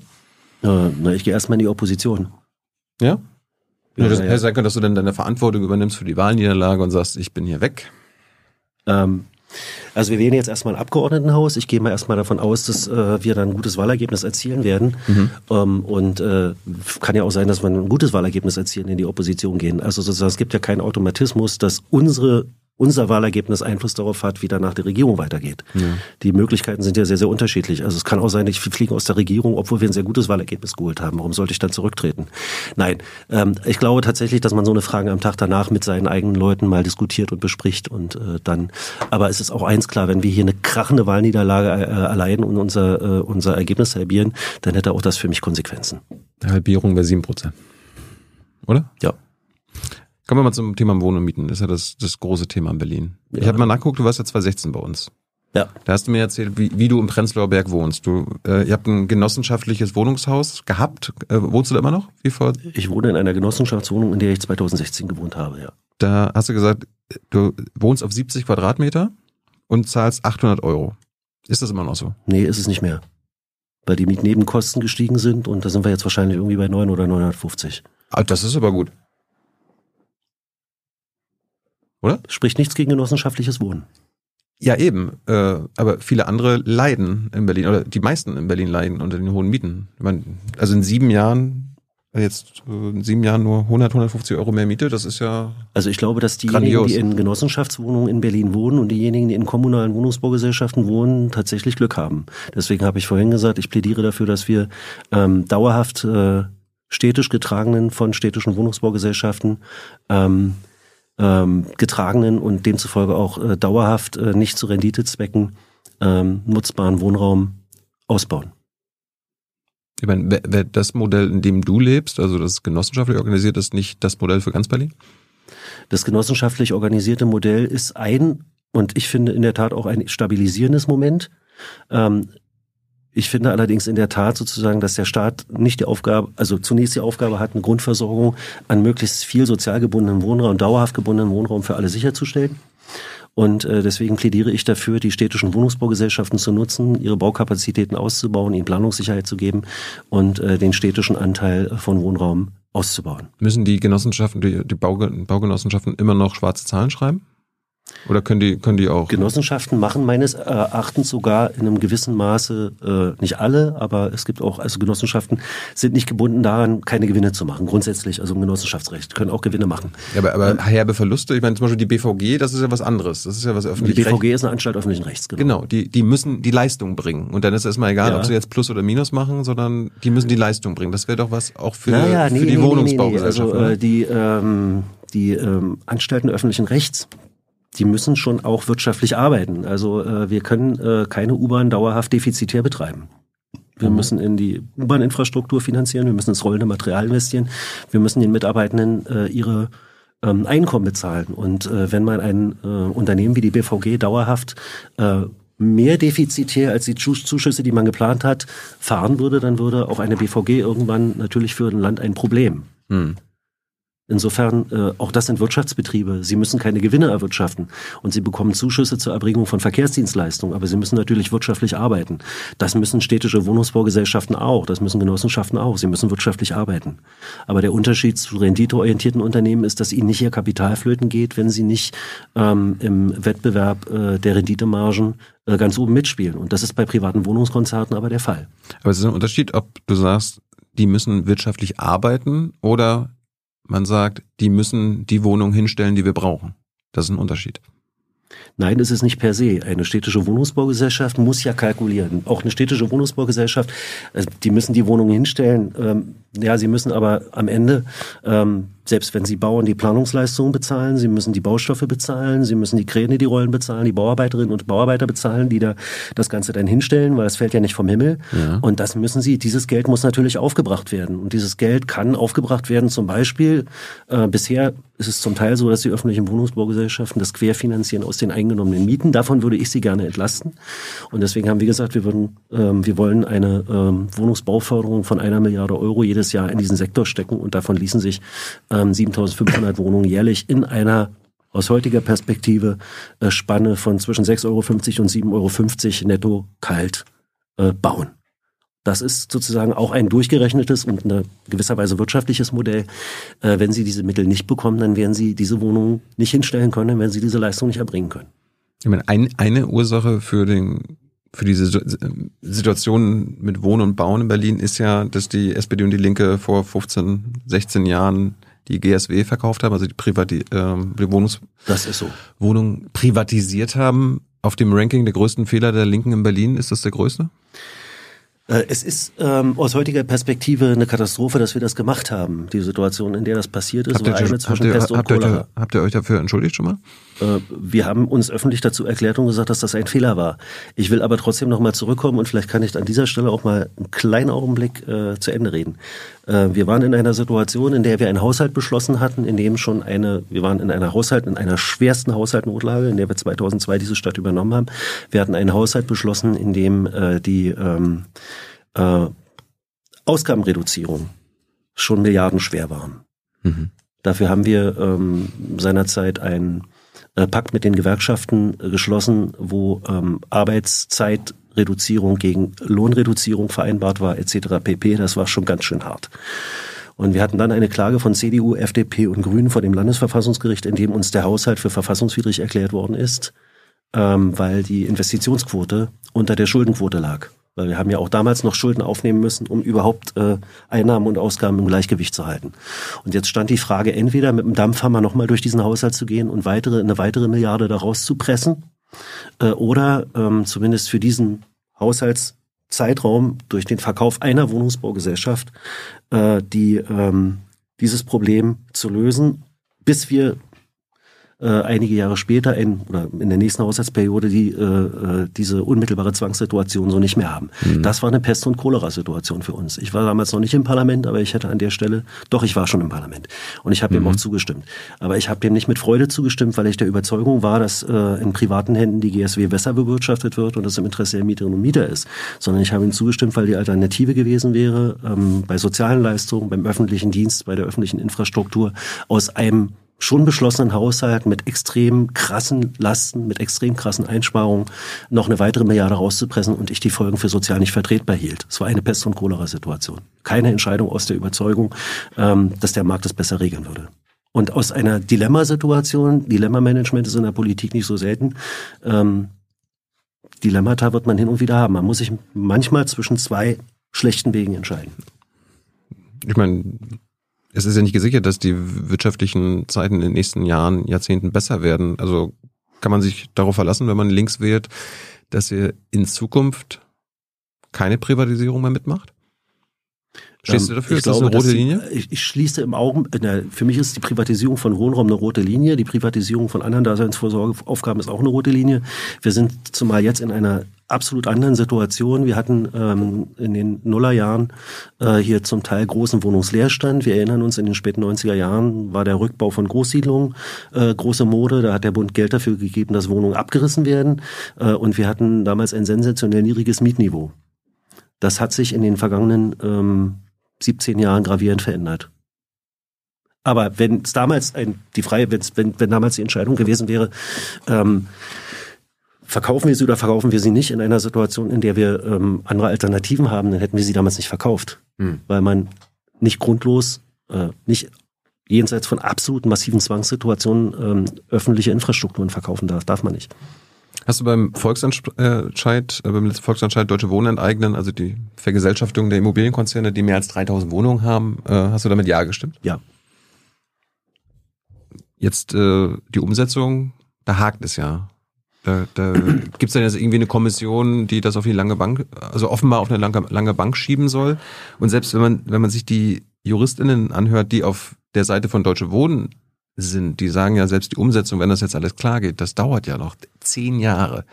Was ist euer Plan? Angenommen, ihr bekommt das hin. Was ist der Plan für die nächsten zehn Jahre äh, zum Thema Mieten und Wohnen in Berlin? Hm, jetzt drehen wir uns ein bisschen in der Schleife. Wirklich? Ich habe ja, ja, weil ich vorhin schon gesagt habe, dass wir die sämtliche Möglichkeiten nutzen wollen, um erstens zusätzlichen Wohnraum zu schaffen, äh, zweitens mit Milieuschutz und sozialem Mietrecht, äh, Abrissverboten äh, und so weiter, äh, den derzeitigen Bestand erhalten und dass wir in unsere öffentlichen Wohnungsbaugesellschaften dafür ertüchtigen wollen, in dem Rahmen, in dem wir das hier in Berlin können, ähm, auch äh, die, ähm, den Umbau äh, des vorhandenen Wohnungsbestandes, den ökologischen Umbau des vorhandenen Wohnungsbestandes hinzubekommen. Ähm, Mietrecht ansonsten ist Bundesangelegenheit. Wir können, wir haben es einmal probiert mit dem Mietendeckel. Das Bundesverfassungsgericht hat uns dazu gesagt, das dürft ihr nicht. Der hat gut funktioniert eigentlich, ne? Äh, das wäre ganz schön, wenn die äh, Ampel auf Bundesebene mal darüber nachdenken würde, ob, nachdem das Verfassungsgericht jetzt gesagt hat, ihr dürft ambitionierte Mietrechtsregelungen erlassen, solche ambitionierten Mietrechtsregelungen zu erlassen. Mhm. Aber es ist eben auch ein bisschen die Situation. Wir regieren hier mit Grünen und ähm, SPD in Berlin. Äh, auf Bundesebene regieren Grüne und äh, SPD auch, aber sie regieren gemeinsam mit der FDP. Und das ist vielleicht auch der Punkt, an dem man sieht, was den Unterschied ausmacht. Aber ich meine, dein Ja beim Volksentscheid war ja quasi so ein Mittelfinger gegenüber den privaten Immobilienkonzernen. Mein Ja, mein Ja beim Volksentscheid war die äh, tatsächliche Überzeugung, dass Artikel 15 Grundgesetz keine Verfassungslyrik ist, sondern dass äh, sich die, es waren ja meistens Väter des Grundgesetzes seinerzeit, ähm, auch aus den Erfahrungen der Zeit davor gedacht haben, äh, es sollte die Befugnis des demokratischen Staates geben, bestimmte ähm, Bereiche des Wirtschaftslebens ähm, mhm. von der Renditeerwirtschaftung zurück in gemeinwirtschaftliche Bewirtschaftung äh, zu überführen. Äh, und das ist 70 Jahre lang, über 70 Jahre lang nicht gemacht worden. Irgendwann muss man ja mal anfangen. Und ähm, ich sehe die Kommission im Übrigen tatsächlich nicht als ähm, Schiebeverfügung. Obwohl ich natürlich weiß, dass die SPD die Vergesellschaftung naja, Sie haben jetzt auch einen Parteitagsbeschluss, dass wenn das als möglich ähm, ähm, etikettiert wird von der Kommission, dass es dann auch gemacht werden soll. Ja. Äh, interessiert nur die Spitzenkandidatin nicht. Und bei den Grünen weiß man es auch nicht so richtig. So, aber äh, ich glaube schon, dass man, wenn man eine Norm, die bisher noch nie angewandt worden ist, auch nach der Erfahrung mit dem Mietendeckel und dem Bundesverfassungsgericht, wenn man ähm, eine solche Vergesellschaftung rechtssicher hinbekommen will, dann ist das äh, nichts, was man äh, in Klausuren des ersten Semesters als verfassungsrechtliche Lösungsaufgabe ausgibt, sondern dann hat es schon einen gewissen Sinn, dass man Menschen, die sich mit wohnungswirtschaftlichen und auch mit verfassungsrechtlichen Fragen äh, gut auskennen, mal hinsetzt äh, und sagt, äh, macht euch mal um die äh, Knackpunkte äh, die da drin stecken. Wirklich Gedanken, mhm. weil wenn wir mal ein Vergesellschaftungsgesetz erlassen sollten hier in Berlin, dann sollten einige Fragen vorher so abgeräumt werden, dass man zumindest sagen kann, also mit Blick auf die Frage der Realisierbarkeit, mit Blick auf die Entschädigungsregel, sollte das äh, zumindest äh, nach Besten und Gewissen und Gewissen so gemacht worden sein, dass es auch eine Chance hat, vor dem Verfassungsgericht Bestand zu haben. Und ich sage jetzt auch nochmal, also natürlich hätte auch der ähm, Volksentscheid ein Gesetzesvolksentscheid sein können. Dann hätten wir die ganze Diskussion nicht gehabt. Dann hätten die Berlinerinnen und Berliner mit 60 Prozent vielleicht auch diesem Gesetz zugestimmt. Das wäre dann unmittelbar wirksam geworden. Es hatte schon seine Gründe, dass die Volks, äh, die Volksentscheidsinitiative ähm, ähm, einen Beschluss gemacht hat, der da lautet, der Senat, solle vorlegen und das Parlament solle beschließen. Mhm. Ähm, und da haben wir dann einfach das ganz reale Problem, dass ähm, im Parlament für den Beschluss eines solchen Gesetzes eine Mehrheit hilfreich wäre. Ähm, die Linke hat 14,1 Prozent bekommen bei der letzten Wahl. Das wird nicht reichen, um im Parlament alleine eine solche Entscheidung durchzusetzen. Und dann kommen wir wieder zum Ausgangspunkt zurück. Du hast mich vorhin gefragt, was würden wir machen, wenn wir die absolute Mehrheit hätten, ein solches Gesetz erlassen. Du sag mal, Kira, ganz unter uns, du bist die Jüngste hier? Ja. Warum arbeitest du hier eigentlich? Na, weil wir das beste Journalismusformat in Deutschland sind und weil hier keine Werbung läuft. Und woher kommt die Kohle für dein Gehalt? per Banküberweisung oder PayPal von den Leuten, die uns zuschauen oder zu hören. Wie das geht? Seht ihr in der Podcast-Beschreibung. Aber wenn du bei dem Volksentscheid mit Ja gestimmt hast, für die Vergesellschaftung von Vonovia äh, und Deutsche Wohnen und so weiter, äh, da gibt's ja die Kritik, dass du dich dann unglaubwürdig machst, wenn du dann ein Jahr später dich ablichten lässt mit genau dieser Immobilienlobby für ein Bündnis Wohnungsneubau und bezahlbares Wohnen, wo man, wo man, wenn man die Ergebnisse sich anguckt, das ist ja auch alles windelweich. Also die Beteiligten, habt ihr dann gesagt, die Beteiligten streben an. Also politisch streben an ist so, oder mal gucken, ob es das wird, mindestens 100.000 Wohnungen bis Ende 2026 fertigzustellen. Machst du dich nicht unglaubwürdig, wenn du mit genau den Leuten, denen du die Wohnung abnehmen willst, äh, Deals eingehst? Äh, es ist ja, es ist ja ähm, zum einen so, äh, dass ich ähm, von Anfang an gesagt habe und dazu bis heute stehe, ich möchte ähm, große äh, Immobilienbestände von Immobilienkonzernen in Berlin enteignen. Äh, vielleicht auch für Vonovia nicht so ganz einfach, sich mit mir an den Tisch zu setzen, wenn sie von mir wissen, dass ich eigentlich ihnen ihre Wohnung hier in Berlin wegnehmen möchte. Mhm. Also man kann die Sache ja aus deren Perspektive betrachten. Du willst ihn abkaufen, nicht wegnehmen, das ist ein Unterschied. Oder? Enteignen heißt immer, Vergesellschaften heißt ja sozusagen die Eigentumsübertragung in öffentliche Regie bringen. aber kostet. Es gibt eine Entschädigungspflicht dafür, ja. Aber ich meine, wir wollen ihnen die Wohnung ja trotzdem Gut. aus dem Bestand nehmen Ja. und wollen sie äh, vergesellschaften. Machst du dich nicht unglaubwürdig, wenn du mit denen jetzt Deals eingehst, die Also das ist ein unver eine unverbindliche Vereinbarung, äh, die, glaube ich, vor allem der regierenden Bürgermeisterin sehr wichtig war. unverbindlich, oder? Natürlich unverbindlich. Äh, die ist unverbindlich. Ich habe mich ja sozusagen zu, zu diesem ganzen Vorgang auch öffentlich positioniert, auch öffentlich geäußert. Ich habe äh, auch auf der ähm, Veranstaltung, von der dieses schöne Bild hier ist, ähm, äh, Herrn Buch auch äh, erklärt, dass ich nach wie vor der Ansicht bin, dass der bessere Weg wäre, wir würden seine Bestände öffentlich bewirtschaften. Das hat ihm nun auch nicht gefallen. Ähm, ich habe aber andererseits auch kein Problem, wenn ich weiß, wir haben keine Möglichkeiten, das bundesrechtliche Mietrecht als Land zu ändern. Wir haben noch die Vergesellschaftung nicht umgesetzt, alle weiteren Möglichkeiten zu nutzen, um Privaten wenigstens ein paar Konzessionen abzuringen. Ich habe aber auch gesagt, ich glaube nicht, dass sie diese unverbindlichen Konzessionen allen Ernstes einhalten, weder was die Neubauzahlen angeht, noch was äh, die Dämmung äh, des Mietanstiegs angeht. Das ist ja ein sehr, sehr ausziseliertes ähm, äh, Vereinbarungswerk, was da zustande gekommen ist, oder auch was die ähm, äh, Bereitstellung von Wohnungen fürs geschützte Marktsegment angeht. Ich glaube nicht, dass das umgesetzt wird. Ich sage umgekehrt aber auch, äh, the proof of the pudding is the eating. Ähm, wir können das jetzt mal unterschreiben und nach einem Jahr gucken wir mal, wo wir sind. Ja, irgendwie eine, eine Vereinbarung war auch, oder eine unverbindliche Vereinbarung pro Jahr soll in Berlin der Bau von bis zu 5000 Sozialwohnungen gefördert werden. Äh, Du kennst wahrscheinlich die Zahl von 2022. Ja, die kannst, die kannst, du nicht an einer, die kannst an einer Hand abzählen. Ja, das ist ja ein Punkt. Deswegen habe ich ja vorhin auch gesagt, es würde mir ähm, besser gefallen, wenn wir die Wohnungsbauförderung, die ja auf Antragsbasis beruht, man macht eine Wohnungsbauförderung und äh, wer bauen will, nimmt sie in Anspruch oder nimmt sie nicht in Anspruch. Ja, und wenn er, wenn er sie in Anspruch nimmt, wenn, also wenn Movia diese Mittel in Anspruch nehmen würde, dann wären danach bestimmte Pflichten der Bindung des Wohnraums äh, über einen bestimmten Zeitraum, das sind in der Regel so 20 Jahre, äh, zu einem bestimmten Mietniveau äh, verbunden. So, das heißt, äh, diese Wohnungsbauförderung, die wir gerade bereitstellen, die ist im Grunde sozusagen eine Eigentumsförderung mit temporärer sozialer Bindung. Deswegen habe ich gesagt, ich würde diese Mittel in die städtischen Wohnungsbaugesellschaften stecken als Eigenkapital, damit sie in der Lage sind, dauerhaft sozial gebundenen Wohnraum zu schaffen. Das wäre ein Paradigmenwechsel mit Blick auf die Schaffung ähm, dauerhaft sozial gebundenen Wohnraums, dauerhaft nicht der Rendite ähm, Maximierung unter, äh, unterworfenen Wohnraums. Das ist meine Position, das ist die Position meiner Partei. Äh, Das ist sozusagen äh, der Sachstand, den man hat, wenn das Mietrecht nicht geändert ist, wenn wir uns mit unserer Vorstellung noch nicht durchsetzen konnten und wenn die Vergesellschaftung noch nicht realisiert ist. Äh, Es hat mich aber nicht daran gehindert, trotzdem parallel weiter an einem eigenen Konzept mitzuarbeiten, mit dem wir kommunalen Wohnraum schaffen wollen. Und es hat mich auch nicht daran gehindert, weiterhin dafür zu werben, dass wir uns ernsthaft diesem Vergesellschaftungsauftrag widmen. Berichte mal aus dem Nähkästchen. Was passiert, wenn ihr da zusammensitzt? Wie, wie agiert die andere Seite?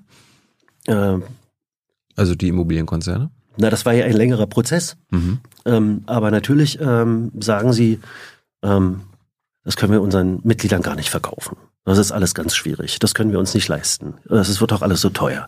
So. Und äh, dann wird ein bisschen hin und her gezerrt und am Ende kommen dann äh, solche Kompromisse zustande und ähm, Das klang dann alles gut, das sah dann alles ganz gut aus. Äh, das wäre jetzt schön gewesen, wenn du da parallel sozusagen noch recherchiert hättest, wie ich genau dieses Ergebnis auch öffentlich kommentiert habe. Hast du vielleicht sogar? Steht hier drinnen, ja. Ja. Ja. Brauche ich jetzt nicht vorlesen, oder? Nee, aber ähm, Du hast gesagt, die heutigen Verabredungen sind ambitioniert.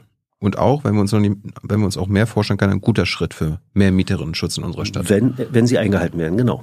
Und wir werden genau daran gucken. Wir haben ja gesagt, ähm, ein halbes Jahr später setzen wir uns mal zusammen. Diese Veranstaltung ein halbes Jahr später hat übrigens stattgefunden. Mhm. Und? Äh, naja, wir haben ja damals, hieß es dann nicht ahnen können, ähm, dass jetzt hier Inflation, Preissteigerung, Energiekosten und so weiter und so weiter das alles viel, viel schwerer machen. Ja, Stichwort Indexmieten ist auch ein großes Problem für, Absolut. für viele Berliner, weil das bedeutet, wenn die Inflation sprunghaft steigt, dann steigen oder können auch die äh, Mieten steigen. Staffelmieten, Indexmieten sind ein Problem, ja. Was wollt ihr dagegen tun? Das Bundesrecht. Mietrecht Könnt ihr ist Bundesrecht. Also wir Bundesratsinitiativen machen und so weiter, machen wir ja auch. Ähm, allerdings, äh, solange die Ampel die Ampel ist, Hm. Was ist mit dem Transparenzregister? Also damit, damit jeder Berliner und Berlinerin wissen kann, wem die Immobilie gehört, wo man wohnt. Äh, das gehört ja zu den äh, Zielen, die wir haben, äh, die wir gerne umsetzen wollen. Ein Die hattet ihr beim letzten Mal schon, als ihr in der- Mietenkataster. in der ja, naja, ähm, nochmal, wir sind in einer Koalition. Ähm, Ja, aber stand im Koalitionsvertrag bei euch. ja, die äh, Wahl ist ja eine Wiederholungswahl. Die Koalition äh, arbeitet jetzt seit einem Jahr. Und nicht seit, äh, wir haben die Koalition, die Koalitionsvereinbarung ist von 2021 bis 2026. Stand das nicht schon im, im alten Koalitionsvertrag? Äh, nicht, dass ich wüsste. Hm, okay. Ähm, wir arbeiten jetzt ein Jahr.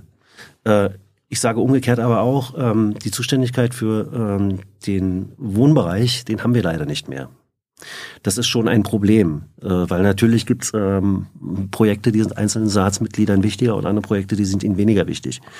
Ähm, ich habe derzeit nicht das Gefühl, dass mieterschützerische Aktivitäten, sei es Bundesratsinitiativen, sei es lautstarkes Eintreten dafür, äh, zu den Herzensangelegenheiten unseres Bausenators gehört. Aber es wäre doch angesichts auch des Ukraine-Kriegs und Sanktionen gegen Russland äh, vielleicht förderlich zu wissen, wer, welchen Russen äh, Berliner Immobilien gehören. Absolut. Das wäre doch ein Grund zu sagen, hier, wir gehen voran, äh, Solidarität mit der Ukraine, wir Meine machen das jetzt immer. Fraktionskollegin Katalin Genburg hat das im Abgeordnetenhaus sehr engagiert getan. Und die Grünen und die SPD wollen das nicht. Obwohl die im Bund sind und auch Sanktionen gegen Russland durchbringen wollen. Es ist jedenfalls bisher aus der Stadtentwicklungsverwaltung keine diesbezügliche Initiative mir bekannt.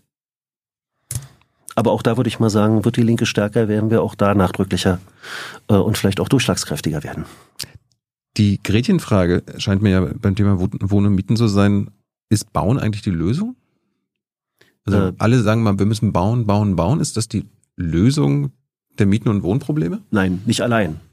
Und bauen als solches schon gar nicht. Ich habe es ja vorhin schon gesagt. Private Bauträger, die jetzt Wohnraum errichten, äh, die solche Projekte jetzt noch machen, die mit den entsprechenden Renditen und Risikoaufschlägen kalkulieren, äh, stellen Projekte hin, stellen Bauprojekte hin, wo die Einstiegsmiete bei 20 Euro den Quadratmeter liegt. Das ist für 80 bis 90 Prozent der Berliner und Berliner nicht bezahlbar.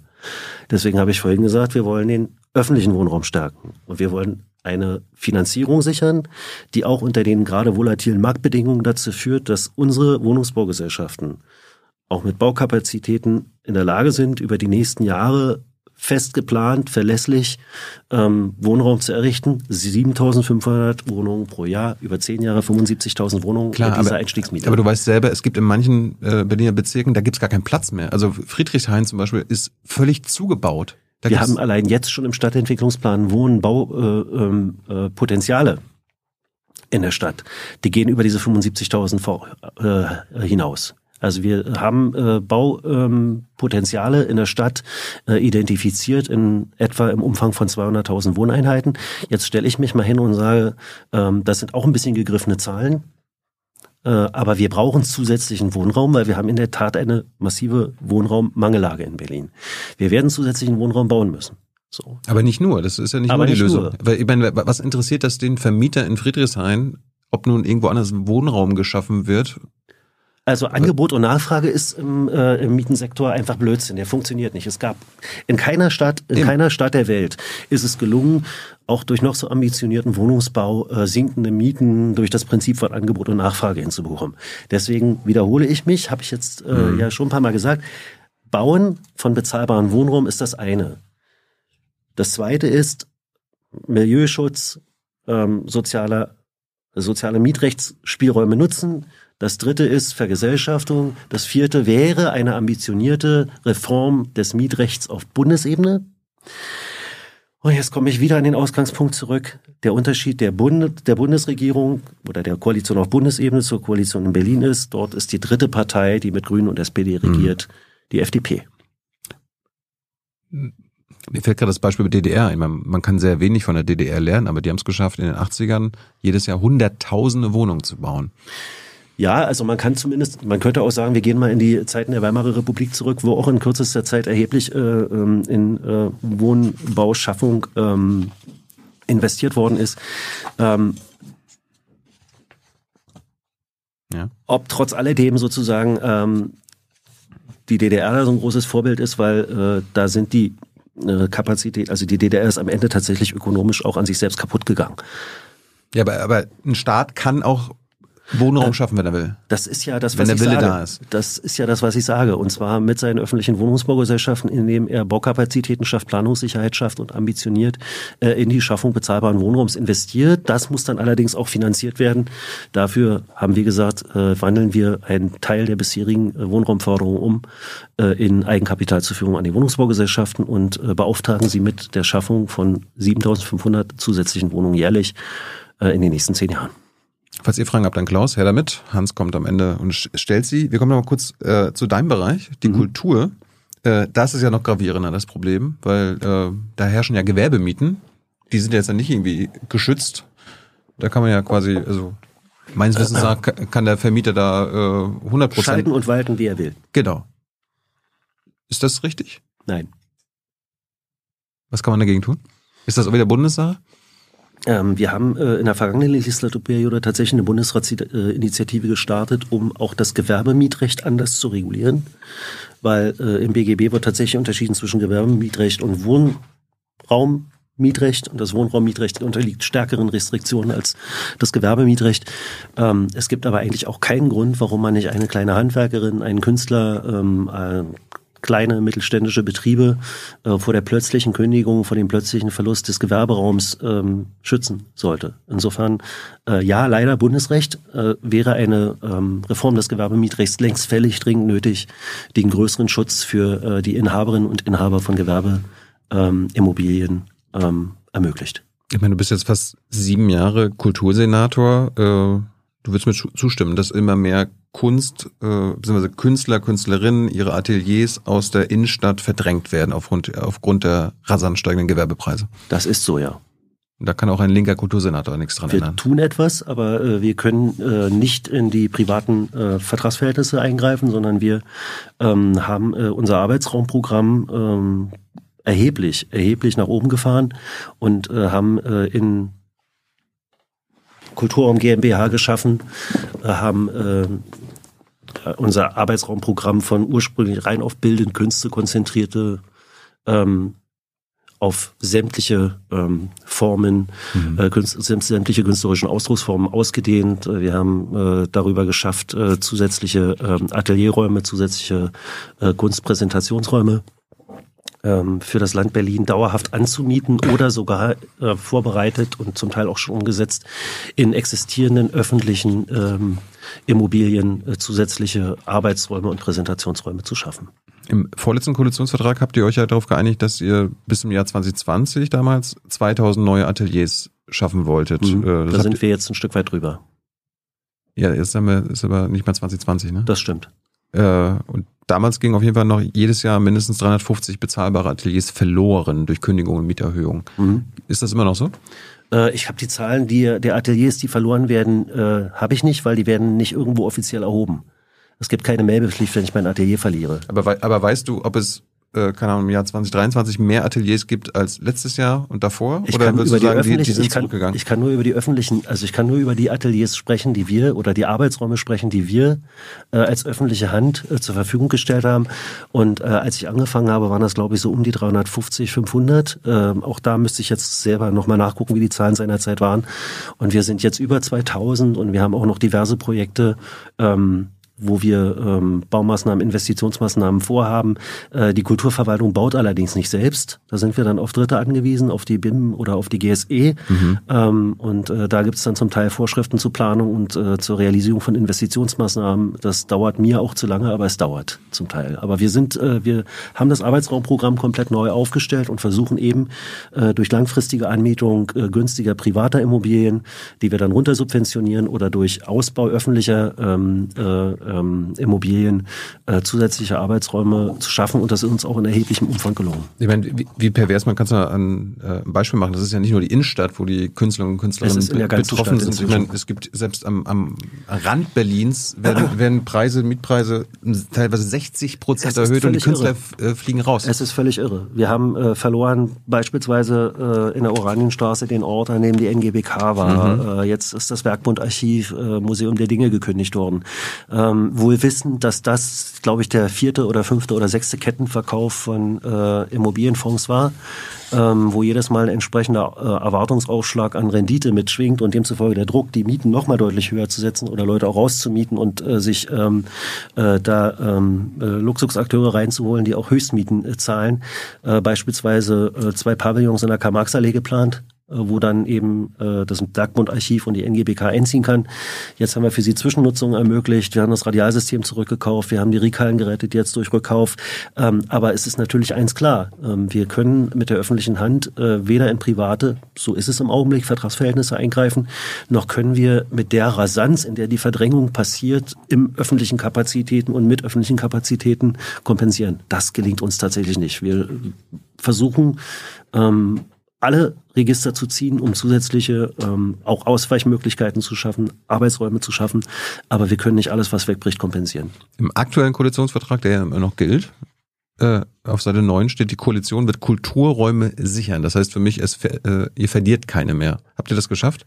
Äh, wird Kulturräume sichern, ist an der Stelle tatsächlich so zu interpretieren, wird durch Anmietung auf dem privaten Sektor mit langjährigen Mietverträgen äh, Kulturräume sichern und wird in öffentlichen Immobilien durch Schaffung neuer Räume Kulturräume sichern. Habt ihr es geschafft? Na, wir, wir arbeiten jeden Tag daran. Habt ihr es bisher geschafft? Habt ich habe, ich habe, ich wiederhole mich nochmal. Wir müssen manche Dinge haben dann ein gewisses Komplexitätsniveau, das einfach runterzubrechen, hilft dann auch nicht unbedingt weiter. Da, wo Räume wegbrechen im Privaten, also wo ein ähm, Gewerbeeigentümer weiterverkauft, der Neue sagt, ich kündige euch, schmeiße euch alle raus, nehme fünffache an Miete, haben wir keine Chance, irgendwas zu unternehmen. Okay. Weil das Gewerbemietrecht des Bundes das alles erlaubt. Mhm. So, die kriegen jeden Räumungsbescheid äh, durchgesetzt. In öffentlichen, in öffentlichen Immobilien die leer standen oder die leer stehen, können wir durch äh, Schaffung, durch Investitionen, durch Schaffung, durch Sanierung zusätzliche Arbeitsräume schaffen. Das tun wir jetzt seit sechs Jahren und haben auch die Mittel dafür massiv aufgestockt, haben die äh, Struktur des Arbeitsraumprogramms äh, gänzlich anders organisiert, um da effektiver und schneller solche Räume ähm, zu, ermög zu, zu ermöglichen, bereitzustellen. Das heißt, wir haben eigentlich seit sechs Jahren einen permanenten Aufwuchs an öffentlich bereitgestellten Arbeitsräumen. Mhm. Aber wir können nicht alles, was im privaten Sektor passiert, mit diesem Aufwuchs kompensieren. Ich weiß nicht mal, was alles wegbricht, weil nochmal, nicht jede Künstlerin oder jeder Künstler, äh, die ihren Arbeitsraum verlieren, sind da meldepflichtig oder kommen zur Kulturverwaltung und zeigen an, ich habe übrigens meinen Arbeitsraum verloren. Ich habe keinen Überblick. Ich weiß nur, weil ich Zeitungen lese, weil ich höre, weil ich mitbekomme, was in der Stadt los ist. Ist es nicht tragisch, dass du keinen Überblick da hast? Hättest du den gerne? Naja, das äh, muss ich jetzt mal sagen, äh, wäre eine äh, dystopische Vorstellung für mich. Ach so. Äh, dass die öffentliche Hand äh, über jeden, Künste sind frei, äh, über jedes Engagement von Künstlerinnen und Künstlern und ihre Situation ähm, äh, Daten hat. Na gut. Das wäre dann, glaube ich, ein ziemlicher Datenkraker, den äh, finde ich also auch irgendwie ziemlich unappetitlich. Macht Sinn. Seit 97 im Koalitionsvertrag sagt er auch noch, unser Ziel ist, Kulturräume primär, also hauptsächlich in Landesliegenschaften zu sichern. Ja. Wo sind die? Wie viele äh, sind das? das äh, die sind ähm, äh, zum Beispiel im, äh, in der ehemaligen Schauspielschule Ernst Busch äh, in ähm, Treptow-Köpenick. Mhm. Die sind zum Teil in, oder die sind zum Beispiel in äh, dem, ja, das Radialsystem haben wir rekommunalisiert. Wir, ähm, also öffentliche Immobilien in der, in der Wilhelminhofstraße. Ähm, also es gibt verschiedene Orte in der Stadt, wo wir im vergangenen Jahren ähm, die äh, Übertragung äh, der Immobilien in unsere Zuständigkeit bekommen haben. Das Problem bei öffentlichen Immobilien ist, dass ich, äh, wenn ich die zu Arbeitsräumen machen will, in der Regel Investitionsmittel brauche, um die herzurichten. Dann gibt es bestimmte Phasen, in denen Investitionsprojekte geplant werden. Dann muss ich Leute gewinnen, äh, die das, muss ich Ausschreibungen machen, dann müssen die das umbauen. Das dauert ewig. So, wir sind also im Augenblick ähm, dabei, den öffentlichen Anteil auszuweiten, Stück für Stück auszuweiten, haben diverse Projekte in der Pipeline, aber wir haben derzeit immer noch ähm, eine Lücke, die wir mit Anmietung am privaten ähm, Sektor ähm, hm. überbrücken. Aber das, der Vorteil öffentlicher Immobilien liegt auf der Hand, man hat sie dauerhaft. Ihr habt noch circa fünf Minuten Zeit, Klaus, eure Fragen zu geben. äh, Hans stellt sie dann. Apropos Investments, hast du ja schon so oft gesagt. Es muss investiert werden. Äh, jetzt kam vor ein paar Tagen, vorgestern raus, Berlin hat 2022, 2022 ist ohne neue Schulden ausgekommen. Und mhm. das, das hat sogar der Finanzminister, der hier Finanzsenator heißt, äh, sogar gefeiert. Ich dachte so, ist, das, ist der jetzt bei der FDP? Aber ich habe nachgeguckt. Nee, der gehört zur SPD, ne? Nee, zu den, Grün, zu den Grünen. Zu den Grünen. Der feiert einen ausgeglichenen Haushalt. Und ihr habt sogar 719 Millionen Euro weniger ausgegeben als geplant. Dabei brauchst du Geld für deine Investments. Und wenn man in euren Koalitionsvertrag guckt, mhm. seit 135, da sind echt, in, echt interessante Sätze drinne. Da heißt es, wir sparen uns nicht aus der Krise, mhm. sondern investieren. Mhm. Wer aber einen ausgeglichenen Haushalt und Schuldenbremse einhält, der muss ja sparen dafür. Oder ihr sagt, es ist ökonomisch vernünftig in einer Krise mit der Finanzpolitik antizyklisch zu reagieren. Das heißt, mhm. wenn, wenn Krise ist, dann macht der Staat Schulden. Mhm. Ihr macht das nicht, obwohl, obwohl ihr euch das vorgenommen habt. Äh, ich glaube, dass du, dass du da jetzt tatsächlich von falschen Voraussetzungen ausgehst und ich muss jetzt leider Gottes mich mal, nicht leider Gottes, ich mache das an der Stelle sogar gerne mal ja. von unseren grünen Finanzsenator stellen. Äh, was der äh, Daniel Wesner vor zwei Tagen verkündet hat, ist der Jahresabschluss des vergangenen Jahres. Mhm. Der Jahresabschluss ist sozusagen die Schlussrechnung, ja. Ist nicht der Haushaltsplan. Äh, wir haben im Haushaltsplan in den vergangenen drei Jahren tatsächlich zusätzliche Kredite aufgenommen, auch in erheblicher Höhe. Äh, diese Kredite werden dann in den Haushalt eingestellt und die werden dann zur Verausgabung im laufenden Haushaltsjahr bereitgestellt. Ähm, das heißt sozusagen, äh, ausgeglichener Haushalt heißt aber schon auch, dass aufgenommene Kredite und Mittel aus aufgenommenen Krediten eingestellt waren in diesen Haushalt. Das heißt sozusagen, wir haben nicht einen gedeckelten Haushalt in dem Sinne, dass wir das ausgegeben haben, was wir eingenommen haben, sondern die Schlussrechnung ist, die, dass die Summe dessen, was wir ausgegeben haben, die Summe dessen, was wir eingenommen haben, sich die Waage hält. Hm. Da, ich habe jetzt leider die blöde Tabelle nicht mit, die ihr uns am Dienstag gegeben hat. Die würde ich gerne mal hier vor. Natürlich haben wir auch im, äh, in den vergangenen Jahren äh, Mittel aus Krediten investiert wir sind aber, ich würde es mal so rumformulieren, volkswirtschaftlich dafür belohnt worden, dass sich die äh, Steuerentwicklung hier in Berlin, die Steuereinnahmeentwicklung sehr positiv entwickelt hat und wir deswegen unterm Strich besser rausgekommen sind, äh, als das äh, bei der Aufstellung des Haushaltes vor zwei Jahren absehbar war. Das heißt, wir haben genau das getan, was du ja eben gesagt hast, was man klug, klug tut, nämlich zu investieren und Geld auszugeben, um eine Krise ähm, abzufangen äh, und erleben jetzt im Nachhinein, dass diese Strategie richtig war, weil sich die Steuereinnahmen ähm, anders als es passiert wäre, wenn wir die Wirtschaft hätten hängen lassen, wenn wir die Leute hätten hängen lassen, sehr, sehr positiv entwickelt haben. Wir sind mittlerweile bei einem Investitionsniveau. Ähm, Im vergangenen Jahr haben wir 3,4 Milliarden Euro Investitionen, reine Investitionen, also nicht konsumtiv oder Personalausgaben, reine Investitionen äh, in die äh, Stadt gebracht. So viel hat äh, das Land Berlin seit Jahrzehnten nicht mehr investiert. Im Jahr davor waren es 3,1 Milliarden. Du forderst ja die Aussetzung der Schuldenbremse äh, für dieses Jahr oder hast es gefordert? Ich glaube, du bist auch grundsätzlich gegen die Schuldenbremse. Äh, wozu dann, wenn ihr eh keine neuen Schulden macht? Wir haben Schulden gemacht und diese Schulden sind natürlich in die Schlussrechnung mit ein. Äh, ihr habt einen ausgeglichenen Haushalt vorgelegt. Nein, wir haben keinen ausgeglichenen Haushalt vorgelegt, sondern wir haben ähm, im, einen Haushalt geplant, äh, in dem sind äh, Kredite reingeflossen, auch Kredite aus, auch Kreditmittel aus Vorjahren reingeflossen.